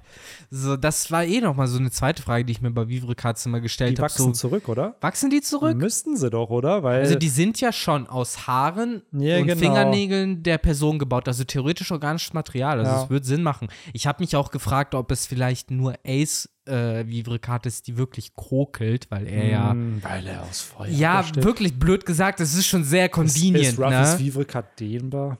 Es war ja sehr ist Gecko, convenient hat damals. Gecko Morias Vivre-Card einen Schatten? Ja, ey, Hm. you never know. So, weil man muss ja echt sagen, es war hat schon echt wie die Hand, wie die Faust aufs Auge Mann, Alter, diese Ace. ist am Ende ja auch das Symbol oder die symbolische Geste dafür, dass Ace tot ist. Ja, so, klar. weil sie verbrennt. Da, sie das ver- und die äh, äh, Kette mit den Und die Kugeln. Kette, die runterfällt und klar, dann der tote Ace so und der mit seinem Lächeln Schön Batman-Style. Genau, Martha's- aber es ist Martha trotzdem Wayne. dieses, diese Vivre-Card löst sich Ja, ja. auf Und und, du das ist es so vorbei. Metaphorisch dafür. Genau wie bei Breaking Bad, gewisse Autos, die sich ganz viel bewegen, Ja. für einen Herzschlag stehen und dann das Auto aufhört, sich zu bewegen und dann gewisse Leute sterben. So, wo ich mir halt denke, boah, das ist schon sehr cool symbolisch halt Ja. gemacht. Ne? Wenn es halt wirklich ernst gemeint ist. Ja. Fall, ne? Aber ja, ich weiß auch nicht, wie viel wirklich im Detail dann von Ace schon geplant war, wie viel Ja, nicht. ich glaube, also Äh, dieses, dass er hier stirbt, weil gerade diese ganze Sache mit Ace und Blackbeard ist ja der Katalysator für Ja. Impel Down, Marineford und äh, Nee, natürlich. Timeskip. Ich möchte So. auch hier nicht bashen und sagen, definitiv ist das ausgecheckt gewesen. Ja. Das, äh, er äh, oder wusste, dass Marineford kommt. Ich Glaube glaube ich schon jetzt. Also hier, genau, White, also drum wird A Blackbeard und auch Ace gezeigt. Ja. Hier auf Alabaster wird Whitebeard angeteased. Nach Alabaster bekommst du in Jaya Whitebeard zu sehen. Dann siehst du auch Blackbeard in Jaya richtig. Dann nach Skypia, bla, da nicht, aber post Ines Lobby kommt es ja dann schon zu den Kämpfen. Da Whitebeard Shanks treffen sich. Dann Und geht's eh los mit Shishibukai treffen und und dann dies, das. geht's halt los. Und das meine ich halt. Also man merkt schon, und das muss man Oda lassen, dieses, er führt den A-Plot, der A-Plot ist immer Strohhutbande, was passiert. Aber die ganzen anderen B, C, D-Plots werden auch von Arc zu Arc weitergeführt, nur in einem ganz anderen Tempo. Mhm. Ja. So, und dadurch führen dann diese B, C, D-Plots am Ende halt zu dem A-Plot. So, weil das, was mit Ace passiert, ist hier jetzt gerade vielleicht ein C- oder D-Plot, wird dann nach Post Ines Lobby zu einem B-Plot und dann ab Sa nach Sabaody, nach Amazonidi, ab Impel Down ist es ein A-Plot, Ja, weil dann ist Ruffy in dem Plot mit drin. Und das muss man Oda schon lassen, weil das ist Long-Term Storytelling, das ist Worldbuilding und das kriegt er cool hin, weil ich glaube, da musst du schon mehr geplant haben, damit das alles am Ende kohärent ist und auch funktioniert. Ja, definitiv. Die Frage ist halt wirklich da nur, was hat er sich ursprünglich eigentlich überlegt, was nach Marineford hätte kommen sollen? Weil ich glaube, der Zeitsprung ist auch wieder so ein Ding von, ja, jetzt mal besser ein Zeitsprung. Ich glaube, Zeitsprung, genau. Das ich plant glaub, man nicht. Du Ich glaube, Zeitsprung. Zeitsprung war Den nimmst du als Notlösung. Naja, Zeitsprung hatte ich echt das Gefühl, so nach Thriller Bark, wo Gekko Moria zu Ruffy sagt, ihr werdet alle eh in der neuen Welt, könnt ihr nicht überleben. Ja. Da hatte ich das Gefühl, da ist das so ja, aber erst pass auf. aufgekommen. Aber ich so. glaube, das war der Moment, wo Oda sich selbst eingeredet hat, ja, warte mal. Ohne Zeit, wenn ihr nicht sind- trainiert, werdet ihr in der neuen. Welt nicht überleben. Ja, ja, Und das, genau. das lässt Charaktere immer öfter sagen, bis er halt selber so checkt, so, Ja, warte mal, stimmt. die werden daher nicht überleben. Ja. So, und, Und dann kommt dieser Zeitsprung. Mr. Morge hatte dazu ein ziemlich cooles Video. Die Strohbänder hätte, glaube ich, in der neuen Welt überlebt, je nachdem, wo sie hingegangen wären, bis zu einem gewissen Grad. Ich glaube aber wirklich spätestens Dressrosa wäre vorbei gewesen. Ja, also, schwierig. weil da Doflamingo war einfach in einer anderen Liga. So, allein das Ruffy ohne Haki hätte da schon keine Chance irgendwie Ja. gehabt. Geschweige Ja. denn Doflamingo mit seinem Awakening und Das whatever. ist halt, das ist halt So. der Moment, wo er aufhört gegen äh, und jetzt weiß, ich tue jetzt dem armen bösen Crocodile äh, Unrecht, dem guten bösen Crocodile. Ja. Äh, aber das war ja der Moment, wo er wirklich angefangen hat, gegen Leute mit äh, Überzeugung und Willen zu kämpfen. Und Mm. deswegen brauchst du halt Haki, weil dort Flamingo, so wahnsinnig wie er halt war, hat er halt Conviction. Der hatte halt Willen und Überzeugung. Und äh, Crocodile Echt? hat das nicht, weil Crocodile nämlich nicht für sich selbst arbeitet. Aber Ja, dazu später Dazu mehr. später mehr. ja, bei Crocodile muss ich sagen, Crocodile ist für mich immer mehr der gute Mafiosi und auch irgendwo Geschäftsmann. Der wollte halt diese antike Waffe, weil er dadurch wahrscheinlich auch Business machen konnte, indem er halt so seine sich als Held verkauft. So, oh ja, er bringt Frieden in ein Land und bla. Weil, let's be real, klar, er hätte Plut wenn er Pluton gehabt hätte, so als ob die Weltregierung nicht dann gegen ihn vorgegangen wäre und ihn einfach ausgeschaltet hätte und sich Pluton selbst genommen hätte. Wenn Crocodile wirklich dachte, so, ja, ja, mit Pluton, er müsste es ja irgendwie geheim halten, entweder, dass er die Waffe hätte oder Ja. dann kooperieren mit der Weltregierung. Aber selbst das, ich glaube, die Weltregierung wird dann einfach sagen, so, ja, nee, Bro, Alter, wir kooperieren nicht mit dir. Und da, So. ja, und da gehe ich halt so, ja, noch einen kleinen Schritt weiter und würde halt fast schon sagen, wie es wäre fast schon wahnwitzig, wenn die Weltregierung nicht wüsste, was Crocodile dort gerade auf Alabasta tut. Ja, als Shishibukai, als Ja. jemand, der von der Weltregierung angestellt ist. Und da halt Und- dann zu sagen, die Weltregierung weiß nicht, dass er dort nach Pornoglyphen sucht mit fucking Nico Robinson. Nico Egal wie viel Robin. geheim gehalten da wird. Das ist, und jetzt gehen wir wieder in diesen Bereich von, wie kompetent ist eigentlich die Weltregierung, wenn sie das Genau. halt nicht geblickt hätte. Und Genau. deswegen gehe ich in dem Moment halt eher davon aus, die waren halt überkompetent Ja, ich und haben ihn von Anfang an da reingesetzt, damit sie undercover nach Pornoglyphen und Pluton suchen können, weil wenn da die CP0 angerückt wäre, dann wäre irgendein antiker, äh, ab, antikes Abkommen mit den Nefertari-Familie äh, äh, Du kannst mir nicht erzählen, dass die Weltregierung, Zusammengebrochen. für die Crocodile ja als Shishibukai Ja, arbeitet, ja. Nico Robin unter seinem Schutz, die mit einem anderen Namen zwar, aber Alter, nee, nee, nee, es und deswegen sage ich ja, also das, das müssen smart, was heißt, das, das muss eine Smart-Aktion du gewesen wirst sein. nicht über 800 Ja. Jahre Geheimnisse auf der Welt irgendwie vertuschen, wenn du nicht zumindest einen gewissen Grad an Intelligenz hast. Ja. So, es ist klar, die haben die absolute Macht in diesem Universum, aber du hast auf O'Hara so gebildete Menschen gehabt. Und One Piece hat generell in vielen Ländern sehr intelligente Charaktere. Schau dir einen Eisberg an in, in Water 7. Selbst einen Frankie, Alter, Frankie ist ein Genius, Klar. wenn man es mal runterbricht auf das, ein was der. Chopper im Endeffekt. Auch einen Chopper, so, die auf ihrem, auf diesem, in dem Bereich, in dem sie sind. Weil Frankie ist ja ein hochintelligenter Mensch. So an Technologien, die der entwickelt. Wahrscheinlich einer der besten Ingenieure in ganz One Piece sozusagen. Und der Dude lebt einfach random in Water 7. So, und genauso Eisberg. So, und die Weltregierung muss einfach intelligent sein. Wenn die am Ende rauskommen, die sind alle dumm. Nee, Mann, dann kann ich die, dann kann ich wirklich, wie du schon sagst, die das auch nicht mehr ernst nehmen, weil das ist dann einfach nicht kompetent. Und deswegen sage ich ja, bevor ich nicht mehr weiß, gehe ich halt lieber davon aus, dass sie halt Anstatt dass sie 4D dumm Chess sind, spielen. dass sie halt 4D-Schach spielen, Ja. genau. Und dass es halt so ein Plan war von, wir stecken vielleicht Crocodile das auch so ein bisschen Ja. undercover, Ja. wissen, dass er Nico Robin da hat, aber die braucht er ja, Ja. damit der da Und wir haben sie ja kann. dadurch, dass Crocodile Genau, hat. wir haben sie dadurch, dass Crocodile hat. So, das ist so dieser Grad von, jetzt sag ich mal, Naivität, die ich Mhm. denen noch einräume. So dieses, okay, diese sind, sie überschätzen sich so, dass Ja. sie denken, sie hätten alles unter Kontrolle. Nico Robin ist bei Crocodile und der Geniestreich ist ja, und das ist ja, wäre ja wirklich so. Der Geniestreich wäre ja, sie schicken Crocodile dahin als jemanden, der der Weltregierung angehört, der also auch leicht überwacht werden kann, von dem man leicht die Schritte nachvollziehen kann, in dieses Land, wo es einem CP9-Agenten schwer wäre, sich dort fortzubewegen. Aus welchem Grund auch immer. Das ist halt so diese, diese, mein Tinfoil, wo ich halt sage, es gibt vielleicht einen Grund, warum die Nefeltaris die einzigen Tenrybitus sind, die eben nicht in der Redline leben und vielleicht dafür, dass sie eben nicht auf der Redline leben, haben sie ein anderes Recht bekommen, vielleicht eben das, dass die Weltregierung Ja, da jetzt nicht da- die ganze Zeit anrückt. Da muss ich leider klug scheißen, weil sie waren nie Tenryubitu. Sie waren, Die gehörten zu den sie Familien. gehörten zu den Familien und die Familien, die auf der Redline dann waren, das wurden dann Tenryubitu. Ja, ja. So, sie Aber hätten trotzdem- sein können und sie gehören zu diesem Adelsgeschlecht. Seine Cousins sind Ja. ihre Cousins sind es aber trotzdem noch. So- Ja, also, Ja. wenn man es jetzt mal so ganz ja, simpel Bruder, ist, selber die schuld, dass ja du nicht. Tenryubito werden wolltest. Ne? Weil es ist ja So. eigentlich nur jetzt ein Konstrukt, weil sie gehören ja Klar. theoretisch immer noch zu diesem Kreis dazu, auch wenn es jetzt über Generationen weitergegangen ist. Ne? So, Und wer weiß, was für Abkommen da mal geschaffen Genau wurden. das ist es halt. Wir wissen halt nicht, was da, weil sie haben auch ein Ponyglyph. So, Richtig. Und wir wissen bisher, dass Ja. eigentlich nur die Länder, die mit, wenn wir jetzt die Ponyglyphe, die nicht abgezogen wurden, wenn wir die nicht dazu zählen, dass nur die Nationen, Völker, whatever, ein Ponyglyph hatten, die mit dem antiken Königreich in irgendeiner Verbindung standen.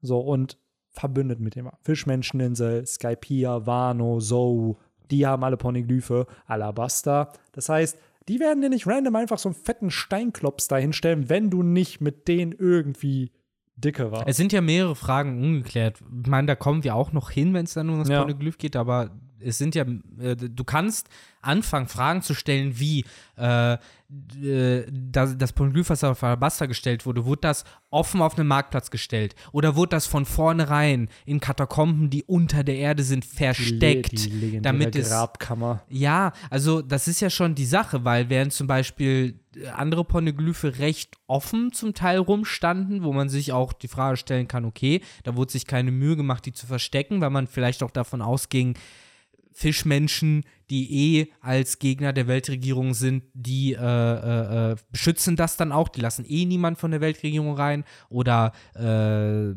jetzt äh, hier das auf Zou mit den Minks und sowas, dass die halt auch eh so Anti-Weltregierung sind, dass man da eben keine Gefahr haben muss, aber die Nefeltari-Familie oder die, die auf Alabaster sind, vielleicht als, um es mal böse auszudrücken, Doppelagenten, die so tun, als wären sie der Weltregierung loyal, in Wirklichkeit aber natürlich auch mit den ganzen coolen Leuten und Joyboy und dies, das halt dicke sind, haben halt gesagt, hey, super Move, versteckt doch noch eins bei uns, von dem eigentlich auch niemand weiß, dass es da ist. Und äh, da wird die Weltregierung vielleicht auch nie danach suchen, weil sie vermuten ja nicht, dass praktisch ein Poneglyph direkt unter ihrer Nase versteckt wird, wenn Ja. du weißt, wie ich das meine. Ja, absolut. Und ähm, vor dem Hintergrund kann es ja sein, dass das vielleicht dann irgendwann rausgekommen ist, jetzt von nicht allzu langer Zeit. Maybe. Und dass dann vielleicht jemand wie Crocodile, vielleicht weiß der selber gar nicht davon. Vielleicht ist das so am Ende das Meme mit den Astronauten.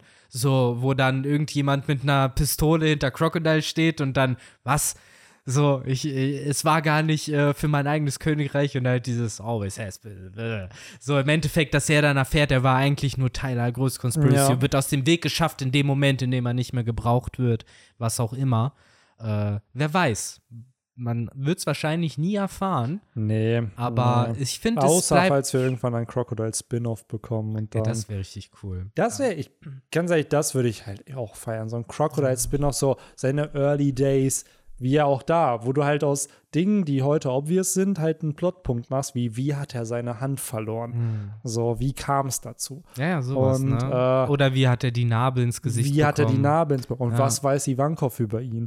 Ja, so, stimmt. Das sind halt alle so Sachen, ja, sind, ja, Krokomam. Aber ja, wie gesagt, also was auch die Theorie angeht, ich will nicht sagen, dass es wahr ist, wir werden nie was dazu erfahren, aber ich finde es einfach spannend, darüber nachzudenken, zu einfach nur von dem Standpunkt zu, was ist denn die Weltregierung Ja. theoretisch in der Lage? Welche Ja. Hebel könnten Ja. sie betätigen, um Absolut. irgendwas zu tun, als Safe. diese krasse Schattenregierung, die halt Mhm. 800 Jahre lang Geschichte äh, da irgendwie unterdrückt. manipuliert, ja. Genau. Absolut. Das ist halt sehr, sehr spannend, ne? wenn man so Eben. drüber nachdenkt. Gerade bei Crocodile und auch das mit Robin. Es ist so, weil spätestens nachdem, also die Strohhutbande ist ja nach äh, Alabasta auf Jaya und dann nach Skypiea, wo sie ja erstmal so aus der Welt von One Piece erstmal weg sind, weil ja viele denken so, oh, Skypiea existiert nicht. Und dann kommen sie wieder und dann kommt ja direkt Aokiji.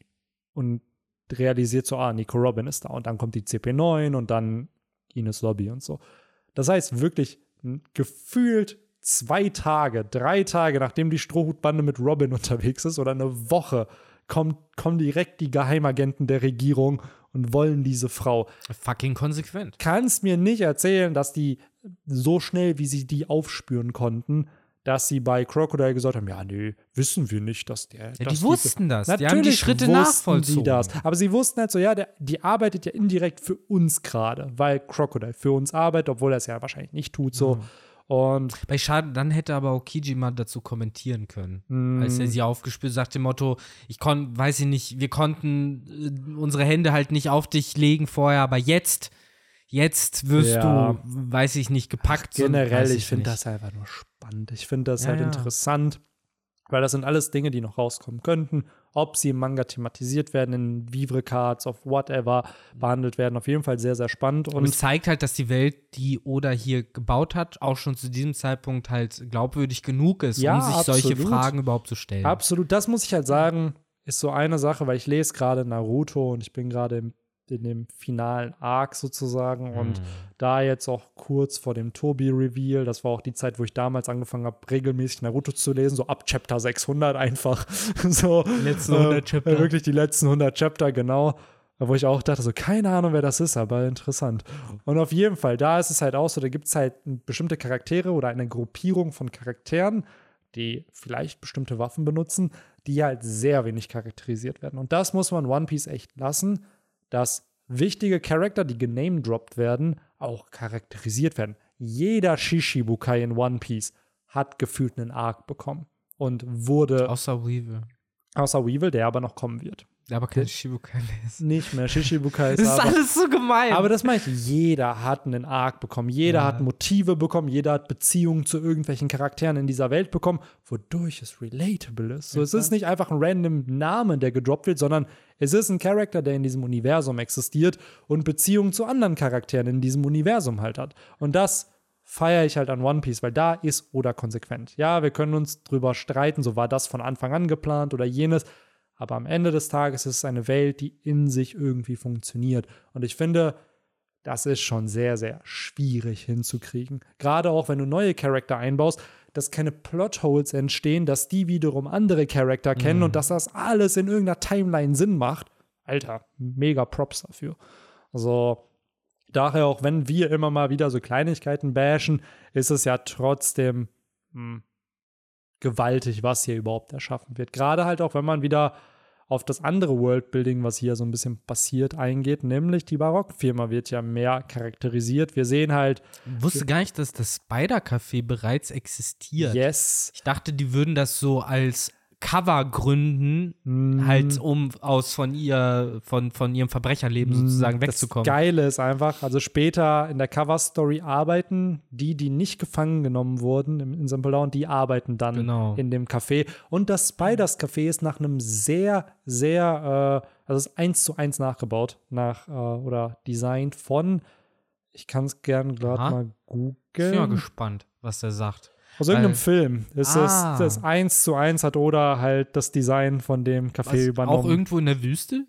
Ich weiß nicht, ob es in der Wüste war, auf jeden Fall Interior Design, so wirklich eins zu eins. Witzig. Ähm, Ja, ich glaube, für Bars hat Oda auch was übrig. So hat er gerade in der ersten genau, Hälfte sehr Out gerne of gezeigt. Rosenheim, das Bagdad-Café. Mhm. Ähm, Ah, das Bagdad-Café kenne ich aber. das ist im Endeffekt ähm, Das ist doch, äh, war das nicht ein Buch auch? Oder das, eine Geschichte? Das, Bagdad das kann auch sein, aber auf jeden Fall. Nee, der Bagdad Express. Irgendwie sowas. Das ist doch in Wien, ne? Oder Österreich? Irgendwie Ähm. sowas? Oder bin ich jetzt komplett auf der falschen Spur? Hm, Das weiß ich nicht. Googles gerade. um's Ich meine, das ist so ein Kaffeehaus oder so. Aber genau kann ich es leider jetzt gerade auch nicht sagen. Ähm, Ja, aber also, so. das ist halt One Piece und das ist halt, wie es halt aussieht. Und äh, ich glaube, das Wort Interior-mäßig, ich suche gerade halt die Bilder von drinnen. Ähm, das hatte ich nämlich gesehen, dass das Interior sehr, sehr ähnlich Mhm. zu dem halt aussah. Wo ich mir Ja, auch denke, mega nice, so weil die haben wahrscheinlich einfach keinen Plan gehabt, dass Oda das macht und dadurch wird es halt voll das Easter Egg einfach. Naja, So. Easter Egg, das ist schon ganz geil gemacht. Finde ich auch äh, interessant. Wusste ich, wie gesagt, überhaupt nicht, dass das was nachvoll Ja. äh, Aber Oda war. ist ja sehr, sehr großer Fan von Filmen und Mhm. gerade auch westlicher Kultur, gerade so Eminem, Enel und so, wo er sich ja schon inspiriert an, Ja, an anderen fiktiven Werken dann teilweise auch. Ja, absolut. Und äh, du sagtest, Entschuldigung. Oh, oh, oh Mann, jo. Äh, du sagst auch schon richtig, die Barockfirma trifft sich hier ja auch nach, das haben wir ja im letzten Band angeteasert bekommen, der große Ruf an alle Agenten, die, äh, ja, die zusammenkommen sollen. Und wir erfahren ja auch ein bisschen was von der Hierarchie in diesem Band Yes. von der Barockfirma, denn die sind ja aufgeteilt. Ich will die ganze Zeit sagen, die Agenten sind ja eigentlich die Numbers, aber die Mm. Numbers haben wir dann ja woanders. Die Numbers sind nochmal was anderes. Genau, hier ist es, ich weiß gar nicht, was dann so richtig das Motiv ist, außer halt, ja, einfach Zahlen, weil du hast ja dann die Hm. Agents und dann hast du die Millions. Das sind, so wie ich das verstanden habe, die allerkleinsten. Ja. Und ich glaube, Billions gibt es auch noch. Billions, Billions sind halt, und da, da bin ich mir nicht sicher, was ist halt höher, Billions oder Millions? Von Billions gäbe es mehr, aber Billions könnte sich auch darauf beziehen, dass sie halt stärker sind, weil Billion Ja. größer ist als Million. Ich werde das jetzt natürlich auch nicht recherchieren, weil ich das Aber alles aus dem Kopf weiß. Sonst würde halt natürlich. Million implizieren, dass halt eine kleinere Gruppe ist, also eine stärkere Elitegruppe und Billions gibt es halt ganz Also man ganz, hat ja ganz, diese viele. Officer Agents, das sind Nummer 1 bis 5. Dann hast Genau. du Frontier Agents, 6 bis 12. Genau. Billions gibt es 200 von und Millions 1800 von. Ja, genau, das heißt, die Also- Billions sind dann doch die Elite-Truppe sozusagen Genau. unter den Fußsoldaten. So lief das nämlich, yes. Und äh, die sind ja auch unter anderem äh, schon in Feldeinsätzen, wie wir hier auch kennenlernen, unter den Revolutionären. Rebellen, wir nennen sie Rebellen, das sind Rebellen, keine ganz- Revolutionäre. Ganz wichtig. Ich frage mich, ob äh, damals vielleicht schon in den Synchronisationen irgendwie den Studios gesagt wurde, nehmt nicht Revolutionäre. So, ihr müsst Mm. auf zwei verschiedene Weisen übersetzen. Rebellen und Revolutionäre. Weil am Ende, aber ich kann es mir nicht vorstellen, weil blöd gesagt, glaube ich, hätte Deutschland drauf geschissen damals. Ja. 2005, 6, Ja, wo ja. Alabasta bei uns rauskommen ist, der hat Deutschland doch drauf geschissen. Ich glaube sogar Alabaster. Ja, stimmt. Dort 2000. Ja. Da war ich so sechste Klasse ja, ich hätte gesagt so. 4, 5, genau. Ja.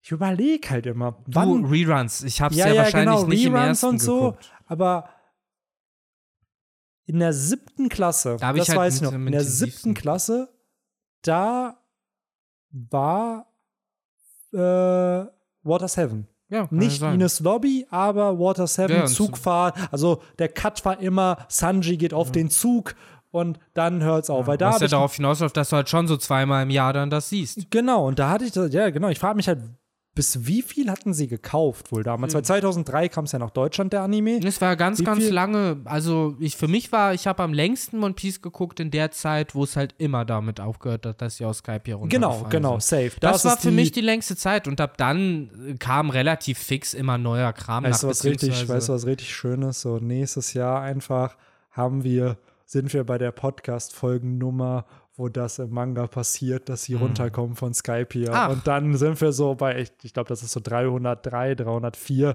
So, und dann, ha, der Podcast geht so lange wie Skype, wo sie von Skype hier runterfallen. Hm, Bis Ja. zum ersten Major-Punkt. Ja. Wenn ihr euch ab hier noch nicht darin verliebt habt in den Podcast, ey. dann, dann könnt ihr auch Ey, aufgeben. ich denke halt echt so Ah. drüber nach, so, boah, Alter, damals immer Navarone, weil das ist ja im Mhm. Anime, kommen sie runter und dann tschu, tschu, tschu, tschu, tschu, die ganzen Mhm. Scheinwerfer, die dann kommen. Im Manga, ja, wir segeln einfach weiter. So, das ist ja wirklich, da geht's einfach straight zum nächsten Arc.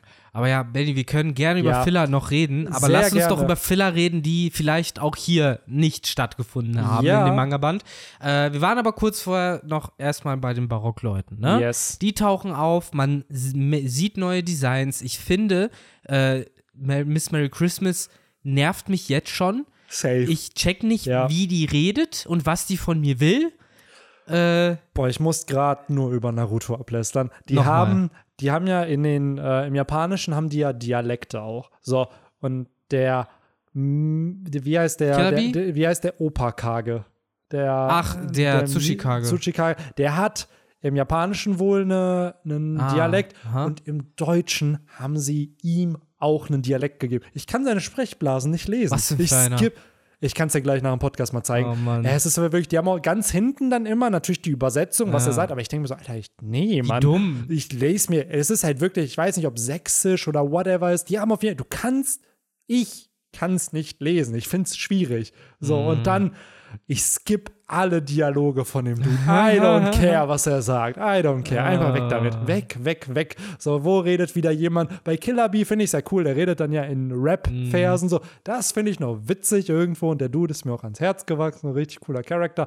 Aber Conero, Bacero. Ach, ey, unfassbar. Ja, jetzt können wir gerne noch mal weiterreden. Designs, ja, wer mich auch aufregt, Dory heißt sie, die gute, die geht mir auch auf den Sack, die Mr. Die, die Miss, Miss Merry Miss, Christmas. Miss Merry Christmas. Yes. Genau, und Mr. Four, das sind halt so, weiß ich nicht, komische Charaktere. Ja, sind so auch wie sie hier Wegwerf-Designs, eingeführt werden. ne? Ja, Auch, genau, da ja. hat man schon das Gefühl gehabt, so ja, obwohl, oder so, you had one job. So, du musstest so fünf Zweierteams designen und hast dir schon die Faulheit rausgenommen zu sagen, einer ist alleine unterwegs. Ja, erstmal das. Und das der andere ist der Anführer mit seiner rechten Hand. Also drei Zweierteams. Drei Zweierteams. ja. Von dem eins schon aufgetaucht Ja, ist. ja. Du hast Ein auch richtig das. Gefühl- du merkst Eigentlich auch- muss der nur ein Du Zweierteam merkst auch, designen. die sind auch sehr ähnlich designt. Ja. Beide halt so ovale als Körpershape. Genau. Der eine halt ein bisschen breiter, die andere ein bisschen kleiner. So, ich weiß nicht, halt, du siehst sie, aber das macht ja, finde ich, auch immer ein gutes Design aus, wenn du einen Charakter instant unsympathisch findest. Ja. So, auch Orochi. Wenn du den siehst, du hatest ihn sofort einfach. Und hier halt auch. Ich weiß noch, damals hatten viele so, oh, Orochi sieht so billig aus und so, keine Ahnung, dass man so unsympathisch und ich denke mir so, ja, das soll er halt auch. Der war nie als cooler Samurai konzipiert. Das haben sich halt viele Fans gewünscht, dass Orochi ein cooler Samurai ist. Aber an sich fand ich es halt schon ganz gut, dass er halt so den, für den Warpol bekommen hat. Dass er Mhm. halt extra scheiße aussehen Genau, dass der richtiger Schleimbolzen war. Genau, Ja, genau, so ja richtig auch. slimy einfach. genau. Und ja, das Gefühl habe ich bei den beiden halt Ja, auch so ein wohingegen bisschen. aber dann halt ein Mr. Two, der gute Das Bones und auch äh, äh, die. Das Bounce die, ist Mr. One. Genau, und Miss, Miss, wie haben sie? Miss Doublefinger, genau, mit den Double Null. Oder? Mm. Nee, was war, was war dieses Miss Doublefinger? Warum hieß sie Miss Doublefinger? Das war, war, hast du mir das mal erklärt? Das haben wir doch mal vor, das haben wir doch mal bequatscht, warum sie Miss Doublefinger heißt. Geht es da nicht darum, dass es im Japanischen irgendein Feiertag war, Irgendwas nicht kennen? mit zwei Nullen war es doch, glaube ich. Ach so. Ah nein, Double Finger 1-1. Der erste erste ist sie. Ach so, sie ja, ist Neujahr. ja, ja, ja. Deswegen ja. Miss Double Finger. Stimmt, stimmt, stimmt, stimmt. Aber warum sie ja nicht einfach Miss New Year heißt, verstehe Ja, ich auch na, nicht. Double Finger klingt cooler. Ja. Weil sich Leute dann fragen, warum heißt sie Miss Double Finger? Ja, aber dann hätte man auch irgendwie Dann hätte sie Attacken gebraucht, wo sie mit so. Ich nicht. Dann hätte so, Merry Christmas halt auch die Extrawurst kriegen sollen und weiß ich nicht, Miss Feliz Navidad oder so heißen Mm. sollen. So irgendwas äh, nochmal um die Ecke gedacht ist, aber gab es Ja. dann ja auch nicht. nee. Ähm, Aber an sich, ja, keine Ahnung, ich finde es. Es gab ja schon eine Auseinandersetzung dann hier zwischen Mhm. Mr. One und Mr. Two. Das fand ich ganz witzig. Ja, das ist halt auch äh, Respekt an Mr. Two, dass er halt direkt einfach äh, auf alles geschissen hat und gesagt hat, du hast meine süßen äh, Kameraden halt da verprügelt. Mhm. Also äh, fange ich jetzt eine Prügelei mit dir an. Sehr Ja. Ruffy-esque. Ja, absolut. Ähm, das erste Mal, dass man das halt von einem generell anderen Charakter mal Aber so auch sieht. hier ist typisch Oda, finde ich, die Dynamik in den Banden. Er zeichnet nicht einfach nur so, ha, wir sind alle böse, böse, sondern nein, jeder hat da eine Personality, jeder clasht doch teilweise mit Idealen Ja, aber ich finde, das ist anderem. auch noch eine sehr klassische Manga-bösen Truppe, wo sich auch alle gegenseitig hassen. Natürlich. Alter, guck dir die Beast-Piratenbande Ja, an. aber dann guck dir Dressrosa an, was ja, halt schon komplex genau, aufgebaut da hast du wieder andere, mit weil da mit Familie gespielt wurde, mit Richtig. dem Theme. So, hier ist es halt so, wir sind eine böse Organisation und die Beast-Piratenbande ist ja so konzipiert, Kaido ist der Stärkste, jeder, der gegen Kaido verliert, kommt in seine Bande. So, ist ja klar, dass die alle untereinander nicht vielleicht die Best Friends sind. Ja, wobei, auch So. das kann man der Barockfirma hier ja vorwerfen. Ich weiß, ich glaube, das kommt noch, müsste, glaube ich, noch kommen, wo ja dann Mr. Eleven, der auf dem Marineschiff von Smoker eigentlich festgesetzt war, War der nicht im letzten Band das passiert schon? in dem Chapter, wo Ja, er ja. dann von äh, seinen Kameraden nämlich, die dann sagen, haha, anstatt dich zu befreien, äh, sorgen wir lieber dafür, dass halt ein Platz unter den Agenten äh, frei Mhm. wird und äh, haben ihn dann äh, erschossen. Woraufhin dann eben auch Smoker und Tashigi, nachdem sie nämlich von der Jagd auf Ace zurückkehren, halt sagen, fuck, m, die haben halt, als sie weg waren, äh, Mr. Eleven, was, 11 oder 10? Ich glaube, das kann gut sein. Äh, erschossen, äh, beziehungsweise der ist halt tot. Und äh, Oh, RIP, Mr. Eleven, einer der Mr. Eleven. wenigen Charaktere, der in der Gegenwart von One Piece stirbt. Mit einem Namen.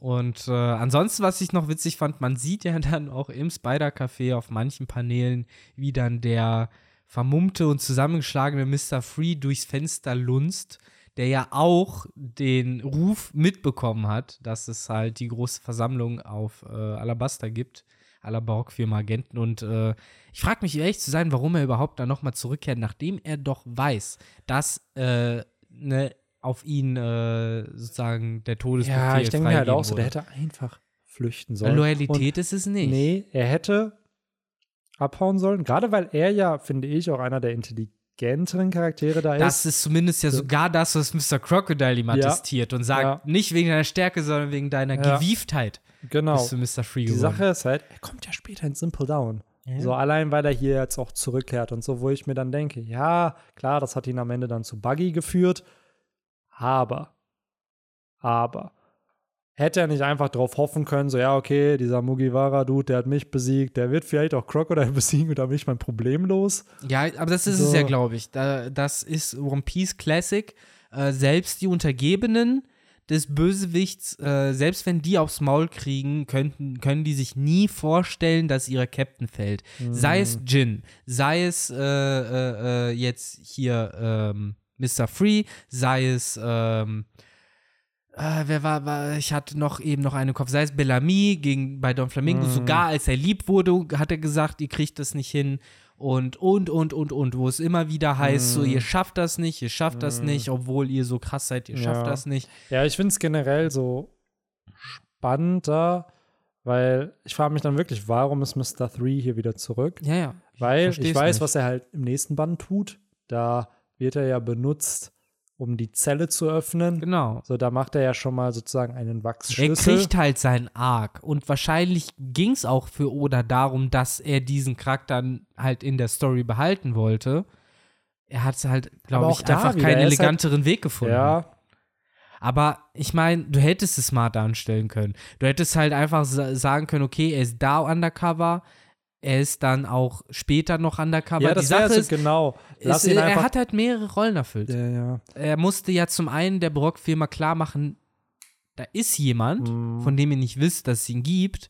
Und dann musste er auch noch dort sein, damit er dann später den Wachsschlüssel Boah, bauen das kann. ist ja auch bei, ähm, wo wir bei Undercover sind. Hier morgens ist ja immer in seiner Zornform zu sehen, als Albatros, Mhm. in seiner Hybridform. Und da ist ja auch die Theory, wenn der mal in seine Menschform geht, dass das dann irgendein Charakter ist, so irgendein Nebencharakter, den man halt kannte, wo sich dann rausstellt, so, what no, oh mein Gott. Ja, Glaube ich ehrlich gesagt das, nicht. das, das sind so, So. Manga-Theorien, weil jeder, Ja. der den Anime gesehen hat, merkt, dass es eine ganz neue Synchronstimme ist und wird dann sagen Bullshit. Ja, auch generell, ich denke mir halt so, das wird einen Grund geben, warum er immer in seiner Zoan-Form einfach ist oder nicht in seiner Menschform, weil er wahrscheinlich dadurch undercover sein kann. Ich weiß nicht, ob Oda das dann revealen wird. Er ist so ein bisschen Reverse Rita Kimcorn aus Harry Potter, ne? die Mm, ja sich in einen Käfer genau, verwandelt hat. Genau. Und bei ihm ist dann andersrum. Ja. Er ist halt immer das Tier. Ja, er ist immer das Und als Tier. Mensch ist er undercover. Ja. Wahrscheinlich haben wir ihn schon damals äh, im Intro äh, bei Goldroders Exekution Ja. in Menschform gesehen. Der Ja, stand safe. direkt äh, zwischen der Flamingo und Crocodile. Safe. Ja, ich finde generell morgens ist so einer der coolen neuen Charaktere, die wirklich so ein Staple sind, wo ich mir auch vorstellen kann, der hat schon immer in One Piece existiert. Nur, dass wir ihn da erst kennenlernen durften. Obwohl er es wahrscheinlich nicht war. Also, das ist halt so, dass Oda sich gesagt hat: ja, cool, Underground-Boss. Und dann taucht er halt auf.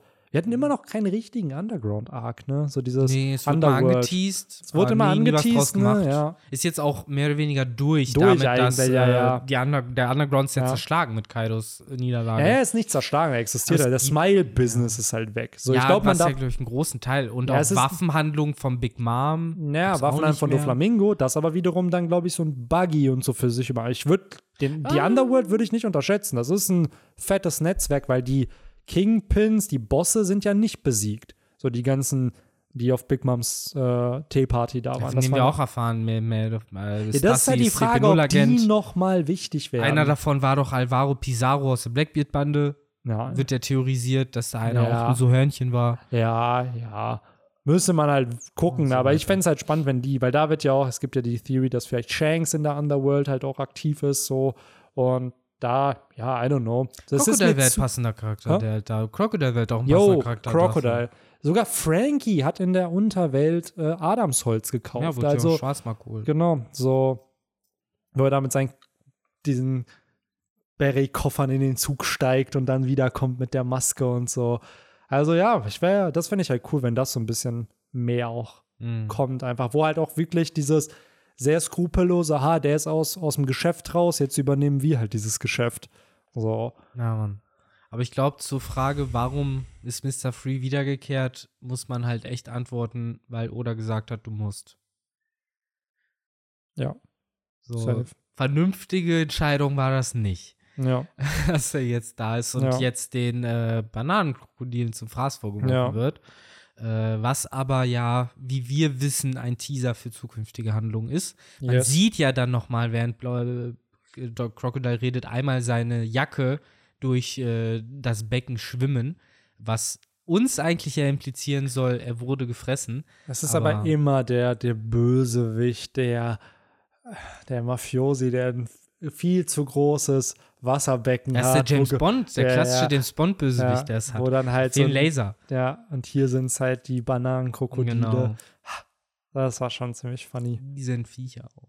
Ja, Ja, das stimmt. Ansonsten, äh, genau, wir haben es vorhin schon angeteasert, haben wir ja die große Reise der Strohhutbande durch die Wüste, durch die Wüste. die im Anime deutlich mehr Deutlich äh, Zeit war, eingenommen hat. Hier haben wir halt mehr oder weniger von ja so Checkpoint zu Checkpoint gegangen. Ja. Es war, hat ja angefangen äh, mit Karu, der eine Nachricht, eine wichtige Nachricht äh, überbringen sollte und äh, mehr oder weniger schon 100 Meter nachdem er losgelaufen ist, sein Wasser leer getrunken hat. ja. We will see where this will end. Hm.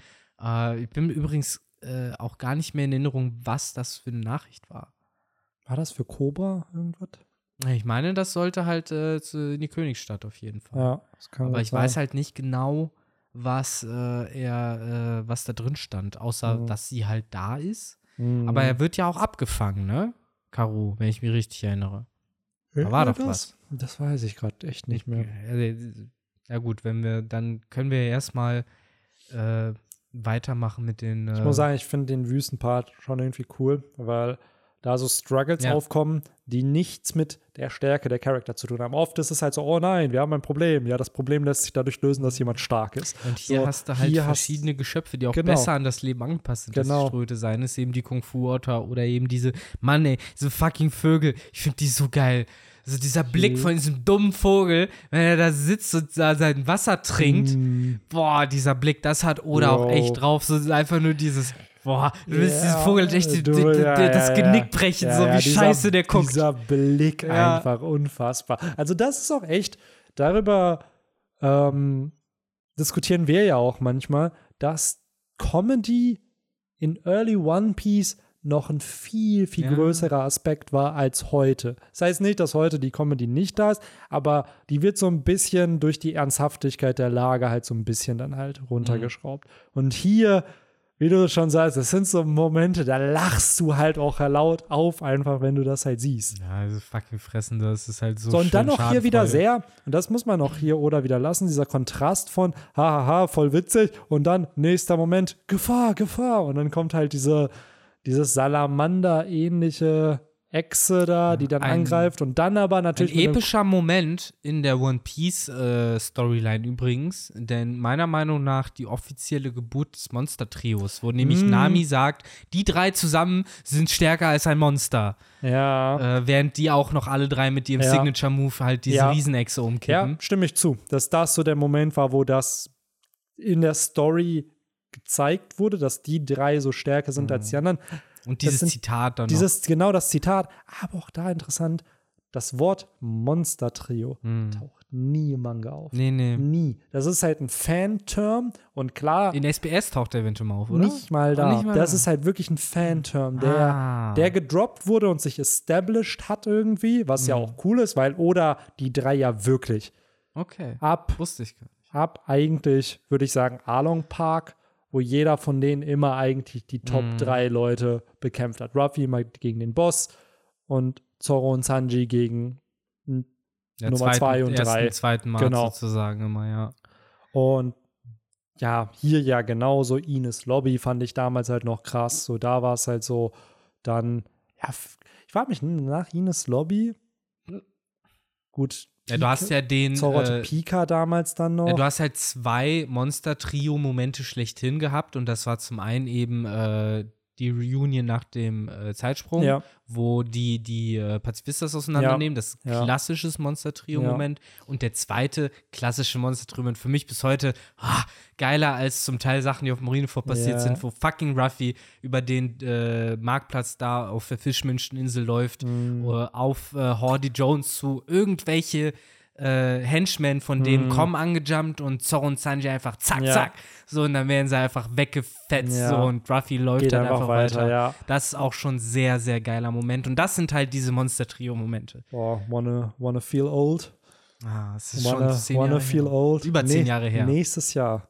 Nächstes Jahr im, ich glaube, August oder September sind wir länger Post-Timeskip Ja. als Das Pre-Timeskip. habe ich mich auch gerade gefragt. So, das muss doch bald sein. Nächstes Jahr. Mm. Und ich denke mir so, Alter, das liegt natürlich auch einfach nicht an den Chaptern natürlich, aber dadurch, dass halt jedes Jahr immer ein bisschen weniger Chapter kommen als damals, was ja völlig okay ist, aber wir sind dann einfach länger, also wir haben dann länger die Post-Timeskip-Designs als die Pre-Timeskip-Designs. Und mir kommt das so vor, ja, weil ich hatte halt wirklich ein Jahr nach Timeskip habe ich angefangen regelmäßig zu lesen und das jetzt auch so bald, ja, ist elf Jahre schon her einfach. Ja, es ist So, weil allein Dressrosa, wenn du so nachdenkst, das ist bald vor zehn Jahren hat das angefangen.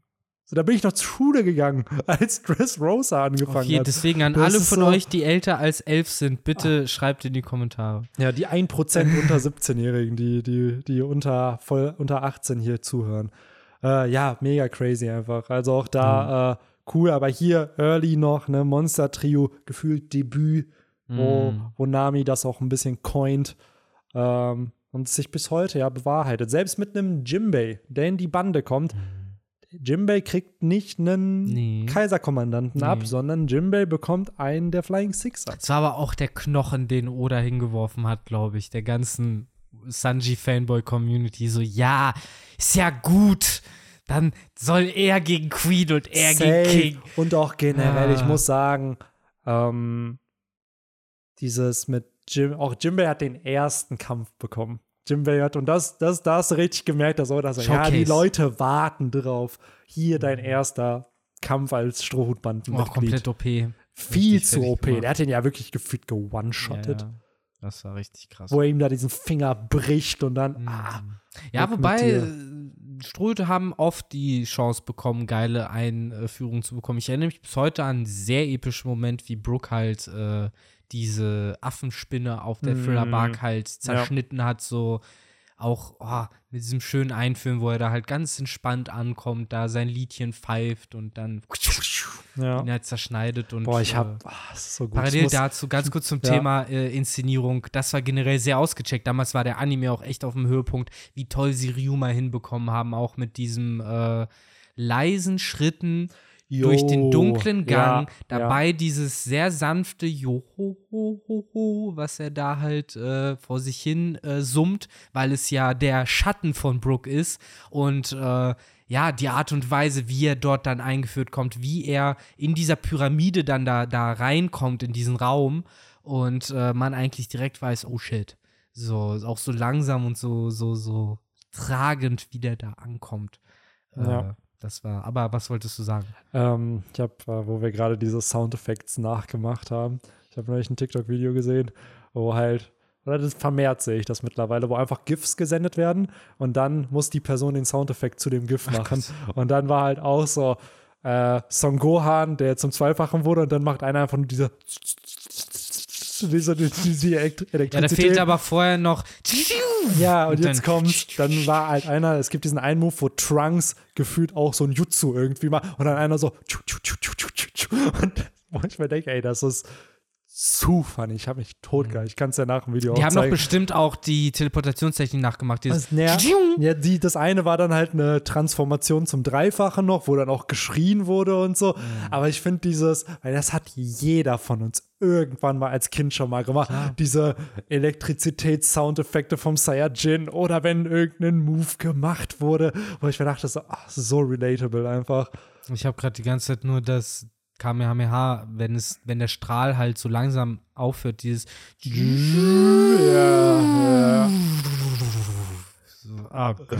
Viel Ja, zu gut. Ja, wir müssten das vielleicht in unserer Gruppe auch mal establishen, dass äh, jeder, dass man GIFs reinschickt und einer macht die irgendwann die große. Special-Podcast-Folge. Ja. Anderthalb Stunden lang. Henry, Benny und Victor äh, irgendwie So, Beatboxen welche- schlechte Anime-Sounds. So. Ah, Ja, ich glaube. Minute 2,52, das war da und da. Boah, es gibt Genau. auch, das hat auch einer gemacht, so, ey, Bro, heute Bock zu essen und dann einer Jojo Staffel 2, Folge 16, Minute 2, wo dann auf der deutschen Synchro Joseph, ja, ich glaube Joseph war es dann, der dann so, zwei, zwei, Salam alaikum, zwei, zwei Kebab bitte. Da diese Szene, wo sie halt die Döner kaufen gehen. Ja, das und ist in der halt Peak deutschen. Synch- Alter, in der deutschen Synchro, ah, zu göttlich. Das Ja, ist wirklich. Das ist halt Peak Shitposting. Ja, aber da, da kann so. man sich immer auf die JoJo's Community ja, verlassen. absolut, ey, gerade unfassbar.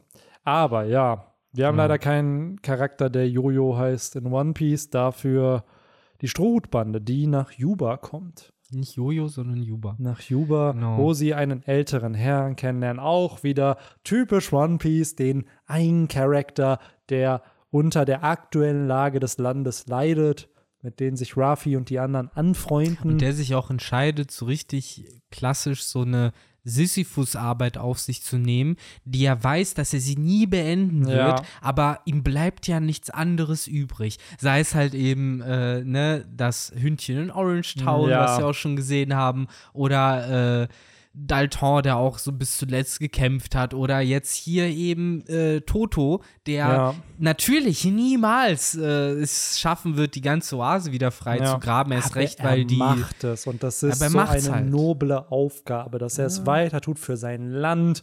Er glaubt weiterhin an Alabasta und auch an seinen König und ah, ich weiß nicht, es ist so Toto, ja, Er ist halt OG auf jeden Fall. Ja, er gehört safe. halt zu den Charakteren, wo ich halt auch auf Ruffys Seite stehe, wenn er halt sagt, für Toto kämpfe ich.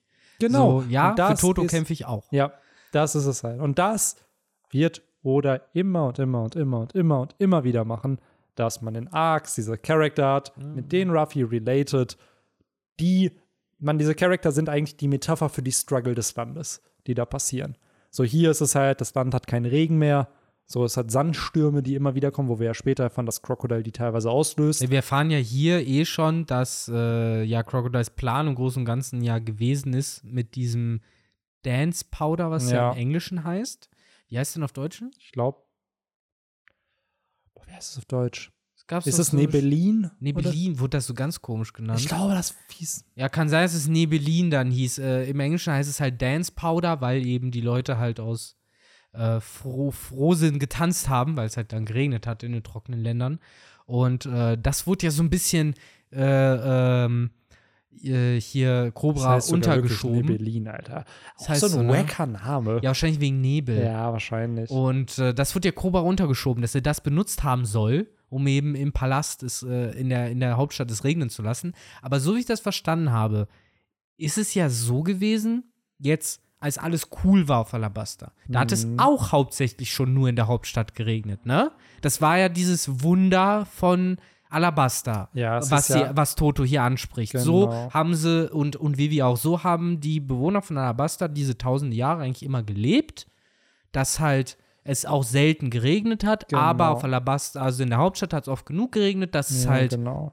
Ja, es gibt ja auch die konnte. These, dass klar, ihm wurde dieses Nebelin untergejubelt, aber dass es halt nie benutzt wurde und dass eigentlich Crocodile mit seiner Teufelsfrucht dafür gesorgt hat, dass es halt nicht mehr regnet. Nee, nee, pass auf, wofür es mir nur geht, äh, ich möchte halt auch für vielleicht äh, andere Leute, die es ähnlich wie mir geht, die halt auch ein bisschen verwirrt waren, was denn jetzt genau die Aussage eigentlich war, Ach so. dass eben dieses Zeug, äh, das eigentlich vorher schon durch dieses Naturwunder es immer in der Hauptstadt geregnet hat, aber es halt immer auch an den Rest von Alabasta so verteilt wurde, dass alles passt. Ja. Aber jetzt hat Crocodile sich den Plan überlegt, ich möchte dieses Wunder nutzen, um, um äh, Cobra äh, Kredibilität zu stehlen, um ihn halt als den Bösen dastehen zu lassen, indem ich so tue, als hätte er eben dieses Pulver Genau, benutzt, genau. um es regnen zu lassen. Genau. In Wirklichkeit regnet es aber so oder so. Aber jetzt denken die Genau. Bewohner von Ja, die Alabasta Sache ist bei Nebelin ist halt, so wie ich das verstanden habe, Es dass es halt, den es Regen. entzieht Genau. genau. anderen Wolken den Regen. So. und das ist es, Ja. weswegen die Bewohner jetzt sagen, was das Genau. denn für eine Scheiße. Genau, aber So. die Sache ist, es lässt sich ja, wenn Crocodile einfach diese Sandstürme die ganze Zeit auslöst klar. und die Wolken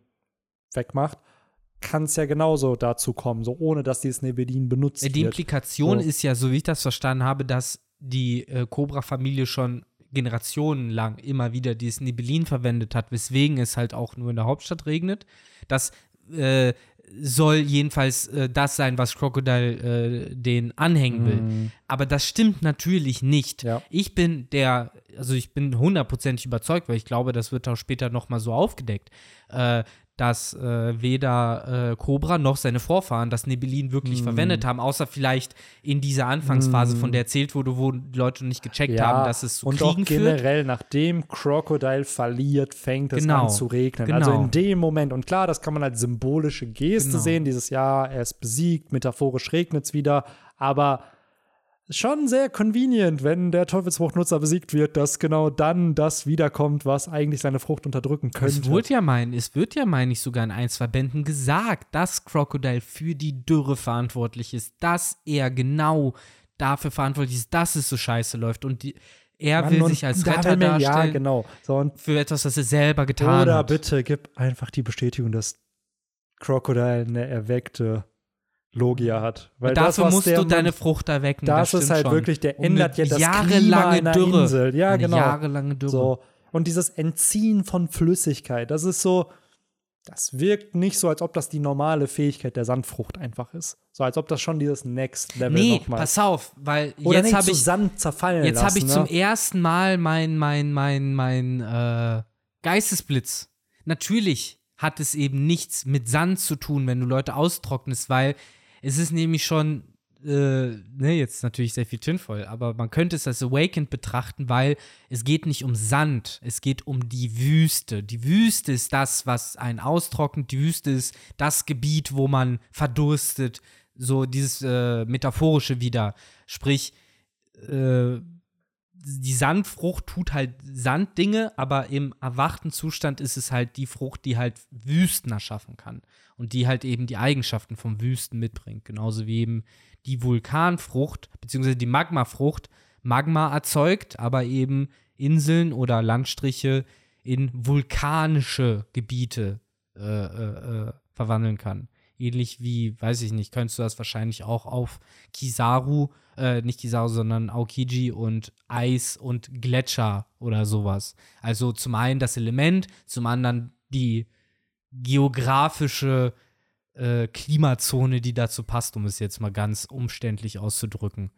So, dann wäre, dann würde es halt passen, wenn man halt sagen würde, bei Crocodile ist halt die Wüste als eben Ja. nicht nur die Fähigkeiten, die mit Sand assoziiert werden, sondern auch Fähigkeiten, die mit der Wüste assoziiert werden. Und da passt ja du, Austrocknen. Ja, glaubst du, gegen Akainu wird in einem Vulkan dann gekämpft? Beim Krokodil hier seinen Wüsten, der hat ja sein dieses, ja, keine Ahnung, also der Krokodil hat in der Wüste gekämpft, so, der, der hat, gibt's bei Yu-Gi-Oh! eine äh, Feldzauberkarte?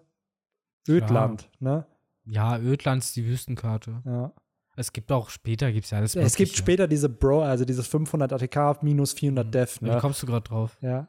Einfach nur gerade, weil, weil ich an Wüste denke und an so. Feldpower-Bonus, weil Crocodile hier ja in seinem Element irgendwie ist und kämpft, ne? Klar, das war ja So. die Vermutung, die wir damals ja schon hatten. Das war ja schon die, die Nerds, die auch Yu-Gi-Oh! geguckt haben. Und die schon damals haben mir, glaube ich, als 12-, 13-Jähriger gesagt: Ja, guck mal, natürlich ist ja das perfekte Gebiet hier für Crocodile. Ja. Er ist ja in der Wüste und kann sich in Sand verwandeln. Äh, und jetzt lernen wir, da steckt vielleicht halt wirklich auch mehr dahinter. Ja, Eben absolut. Mit dieser Assoziation mit der Wüste. Ich, ich glaube, das macht Sinn. safe auch davon aus, weil gerade Crocodile auch sehr beliebt als Antagonist doch ist. So, und er durch Marineford so ein bisschen Redemption ja auch bekommen hat. Der Mann wird noch mal auftauchen in der Story. Gerade im finalen Krieg, wenn auch Ruffy König der Piraten ist. Meine These ist ja immer noch, dass Ruffy alle Samurai der Meere unter sich vereinen wird. Vielleicht sogar mittlerweile sogar die Yonko, außer Blackbeard dann, dass die für Ruffy kämpfen, dass die ganze Piraterie vereint ist, sozusagen unter Maybe. dem König de der Piraten. Maybe. So, und Aber- sozusagen die dann für, was Piraten in dieser romantischen Welt von One Piece halt tun, für Freiheit dann da sind. So, genauso will ja ein Crocodile seine Freiheit hier nur in, einer anderen, in einem anderen Extrem als ein Ruffy zum Beispiel. Ja, absolut. Aber genau zu eben Crocodile hier auf Alabasta und dem Komplott, was er da hat, hat er, glaube ich, ist es halt schon das, was dann, das wird ja später noch erwähnt, dass er derjenige ist, den Regen zurückgehalten hat. Ja. Durch seine Teufelsfrucht gehe ich mal von aus, Ja. die halt eben nicht nur die Fähigkeit von Sand, sondern eben auch die von der Wüste mit sich Mhm. bringt. Und deswegen kann er Ja. sowas überhaupt erst tun. Und äh, ja, so verliert ja hier Cobra schon an Kredibilität, beziehungsweise wir kriegen es ja raus, dass er jetzt schon nicht mehr so beliebt ist bei seinem Volk, wie halt vor diesem, äh, wie halt vor diesem Fall. Ähm, aber wir haben ja zum Ende des Bandes noch ein Flashback. Yes. Der spaßig ist. Ich Auf mag generell Flashbacks, wo halt so, hier sind es ja dann so, Vivi so in jungen Jahren, wir erfahren, wie sie halt ihre Freundschaft mit äh, Corsa entwickelt. Und auch da fand ich sehr, sehr cool, wo es dann ähm, in die Gegenwart wieder zurückgeht, dass man dann sozusagen Corsa als Erwachsenen Mhm. sieht. So, das ist oh, das Ende des Bandes, ne? Genau, so, oh, so Das hat er sich halt entwickelt, sozusagen. Ja. Dass man halt sieht, ah, okay, der Anführer der Rebellen ist ein ehemaliger Freund von Vivi. Und auch hier interessant, weil Vivi so ein bisschen diesen Strohhutbanden-Team kriegt. Sie kriegt hier ein Flashback. Ja, klar. So, Auf jeden Fall, ich glaube, das war auch ein Grund, weswegen viele dann dachten, dass sie vielleicht auch als Nakama wirklich bleibt. ja, und, Und, auch ganz ehrlich, hätte ich das damals gelesen, hätte ich es auch vermutet. ja, safe und Aber auch das eine, ist ja blöd nicht. gesagt, eine Mentorenfigur mit Peru auch, ne?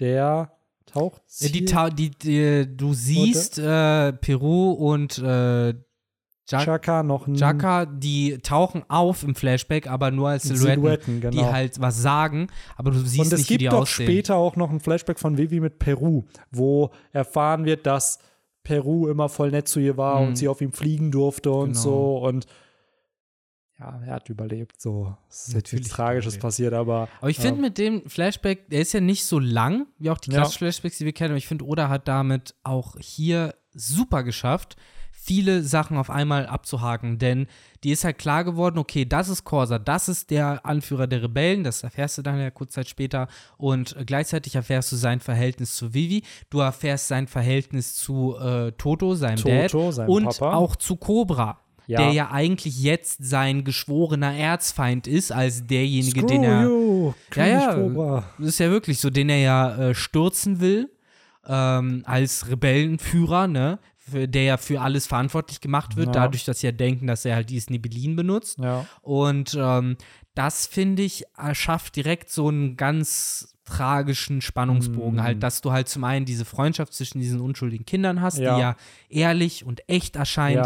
Dann halt diese Gruppierung, diese Suna-Suna-Truppe, Ja. ähm, die äh, äh, Cobra und Igaram, die halt auch einfach sehr liebenswerte Erwachsene Mm. sind, die halt so Ja. schön idiotisch rüberkommen, was ich bei Cobra zum Teil komplett vergessen habe, dass er halt solche Szenen überhaupt Ja, hatte. und gerade bei Cobra ist das halt so gefreut. interessant, weil wir kriegen ihn halt nur durch Erzählungen von anderen sozusagen zu sehen. Und hier in diesem Flashback so das erste Mal sieht man ihn so richtig real. Wie sich seine wie- Tochter daran Genau, erinnert wie, halt. wie er sich, genau, wie sich seine Tochter daran erinnert. Und dann halt später auch, wie er dann wirklich ist. Weil die Konstruktion von Crocodile oder auch Corsa, das ist ja nicht die Wahrheit über König Nee, Cobra. nee. So, Nee, und nee. das, gerade König Cobra ist ja auch dann am Ende dieses erste Idealbild eines Königs in One Piece, den wir kennenlernen. Weil, klar, wir haben Warpol gehabt, aber Warpol ist ja am Ende nicht so der gewesen, zu dem man aufsehen sollte. Und König Cobra ist das erste Mal, dass wir sagen: so, ah, okay. Das ist einer, der sich mit der Strohhutbande verbündet und die Piraterie nicht unbedingt als was Schlechtes ansieht, beziehungsweise unseren Hel Helden sogar hilft, nachdem Ja, ja. sie sich entschieden haben, Man, ihm zu helfen. man sieht ja auch hier noch im Flashback die Szenen mit Toto und Corsa, was halt im krassen Kontrast zu dem steht, was wir halt von, von, von Barpol gesehen Ja. haben, der eben gar nicht erst seinen äh, äh, Untertanen zuhört, während halt Cobra Ja. andersrum, die, zu, die Untertanen benehmen sich so, als hätten die so ein Warpol als König Ja. und Cobra ist halt der, der sagt, Dude, jetzt chill erstmal. So und, und alles easy, so nach dem Ach, Motto. Mann, so und das sad. ist halt sehr schön zu sehen. Ja. Und ähm, dann eben auch noch, und das hat mir wirklich den Gnadenschuss gegeben, dieses Verhältnis zwischen Cobra und Corsa und dieser Frage von, ja, du liebst doch dein Land und ja, ich finde das super, mein Land und bla und ich setze mich auch für die Prinzessin ein und äh, auch generell diese ganzen Zitate von, ja, dass eine Mhm. Prinzessin halt hier einfach mit den normalen Leuten rumlaufen kann, ja, das ist halt das Zeichen dafür, dass Frieden herrscht und diese, Ja. dass das alles so gesettet wird. Ich finde, das schafft Oda wieder etwas, wofür er für Wano viel, viel, viel länger gebraucht hat, was aber im Endeffekt den gleichen Effekt hat. Sagen wir es, wie es ist. Du hast das Gefühl, dass dieses Land, die Leute, die da drin leben und die Art und Weise, wie sie dort leben, ist schützenswert und, und erhaltenswert. Ja, es ist ja auch der Theme, den du halt im Storytelling einfach benutzt, dass du halt einen starken Kontrast zu dem zeigst, wie es in der Gegenwart ist. So in Wano war es in Odens Flashback, dass du Wano in seiner Prime gesehen Ich, hast. ich, ja, ich sag halt nur, ich So, finde, in ja. Alabasta hat Oda das mit viel weniger Worten Natürlich, weil es auch einfach anders war. So. Und OG One Piece sollte ja eigentlich nur fünf Jahre gehen. Hat ja, Mhm. gab es ja mehrere Statements auch von Oda. Ein Jahr Bande, drei Jahre Grand Line, ein Jahr Finale. So. Wir, das ist ja jetzt gerade so das vierte Jahr One Piece. Und ich finde das immer wieder spannend, wie du schon sagst, Oda schafft es, selbe Story-Beats einfach schneller zu erzählen, so weil einfach auch die Welt noch viel, viel kleiner ist, obwohl jetzt Worldbuilding hier anfängt.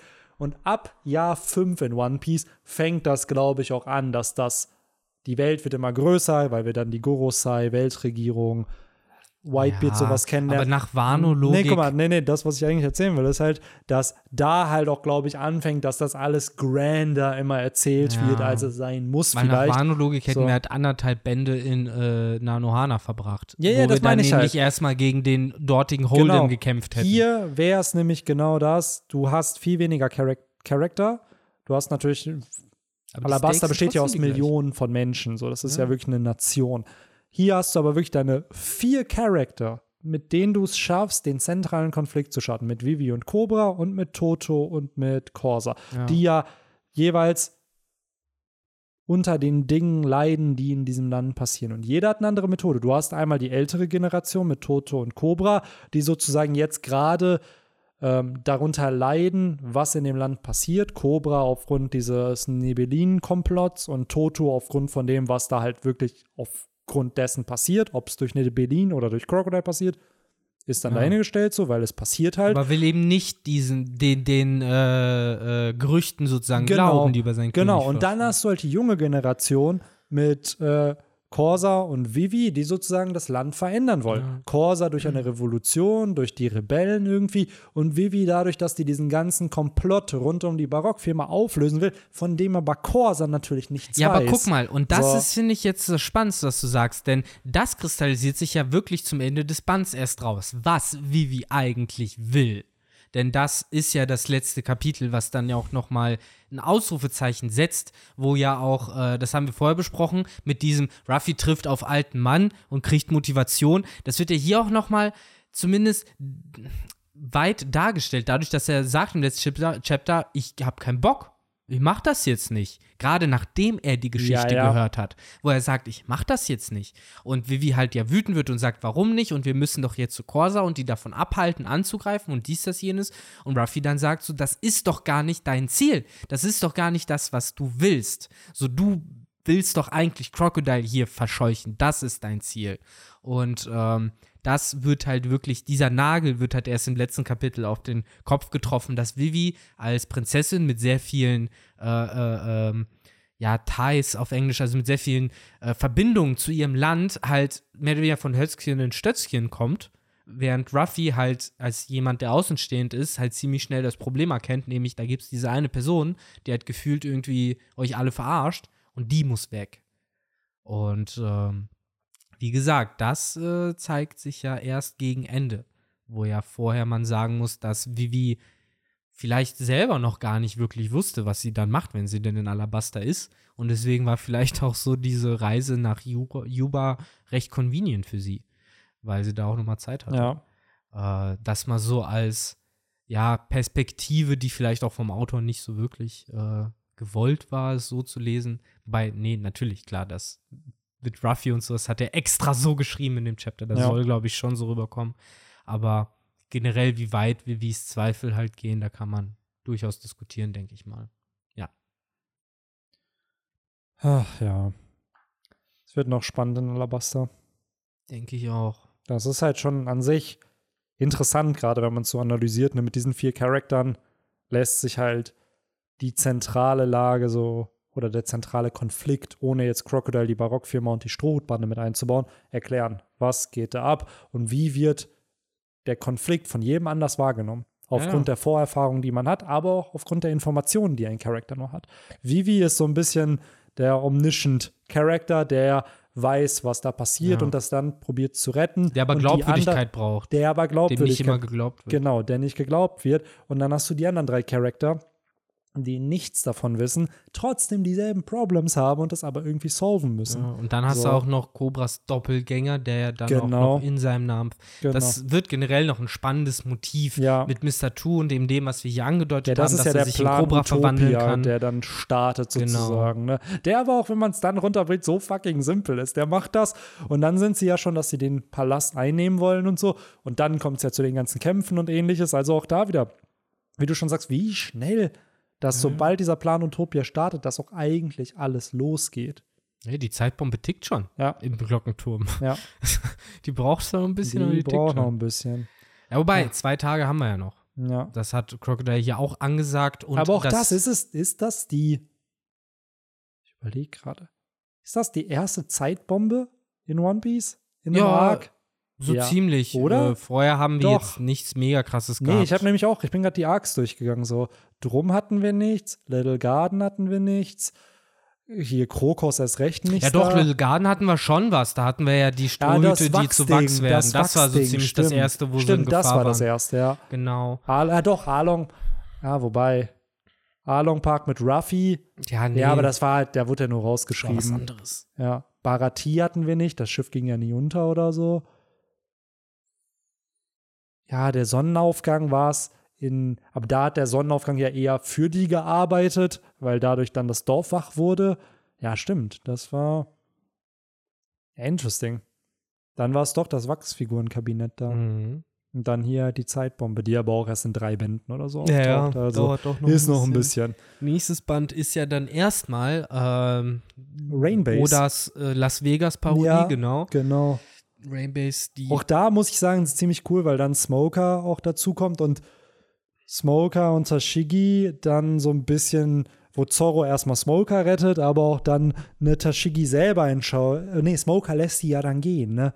Oder doch, Smoker lässt die wir dann. finden es heraus. ja, stimmt. In den nächsten Bänden. Das Ja. läuft ja nicht weg. Aber wir sollten es genießen, denn bis Punk Hazard kriegen wir nicht nochmal so einen Arc Ja, stimmt, ey. äh, mit Smoker und Tashigi. Yes. Insofern, jo, denke ich, haben wir es relativ gut zusammengefasst. Es gab Mhm. noch ein paar Details, die lasse ich jetzt weg. Ich finde nur, Oda hat definitiv auch in die eine oder andere Broschüre zu Ägypten reingeguckt. Ja, safe. Und äh, man merkt das so zum Beispiel mit dem Parfümmixen, wo dann eben Mm. Chopper meinte, dass seine Nase davon gereizt ist. Das ist ja wirklich in Ägypten ein Ding, gerade in den Mm. Touri-Orten mit diesen Parfüm- und Gerüchen mischen. Ja, interessant auch hier, dass im Anime einfach ein Filler-Poneglyph auftaucht, bevor überhaupt das allererste Poneglyph in der Story auftaucht. Das ist ja, wo Zorro und Chopper, weil du eben Chopper meintest, halt in diese Kammer da fallen und ganz zufällig ist da so ein blauer Brocken irgendwie, wo dann auch viele Fans halt, gerade die nur den Anime kennen, halt denken, dass das halt ein legit Mm. Poneglyph ist. Die armen Die, ähm, tja, Jo. Ja, das war's für diese Woche mit dem romantischen Dämmerungspodcast. Bei uns ist die Sonne jetzt auch schon gefühlt untergegangen. Yes, der Dusk setzt Der Dusk ein. setzt an. Äh, nächste Woche, as always, geht's mit dem Podcast weiter. Wir, wir sind noch am überlegen, was wir halt machen.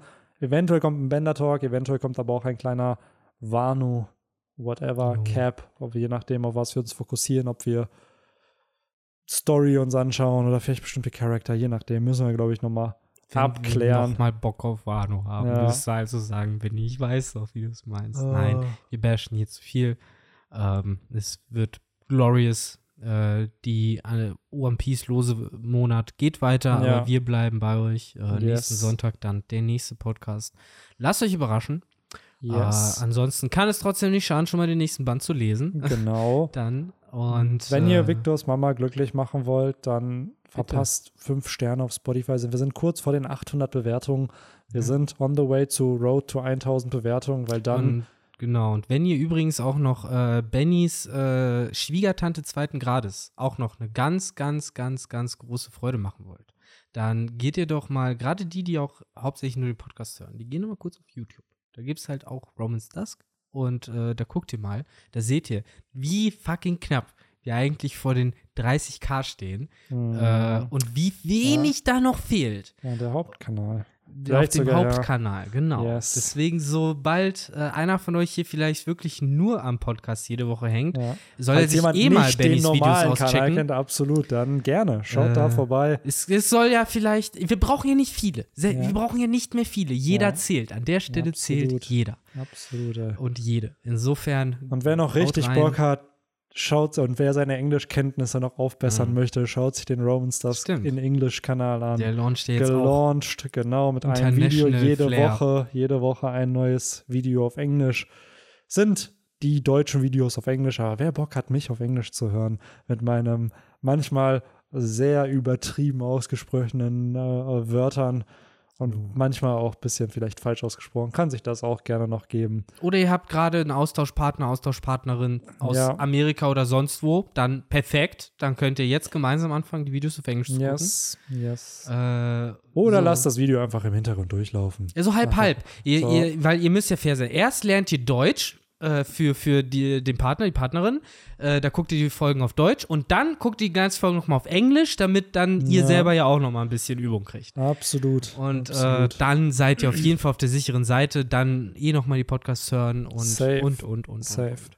Ja, das Genau. war's von uns nach dieser kleinen Promo am Ende noch. Vielen, vielen Dank fürs Zuhören Yes. bei dieser Folge.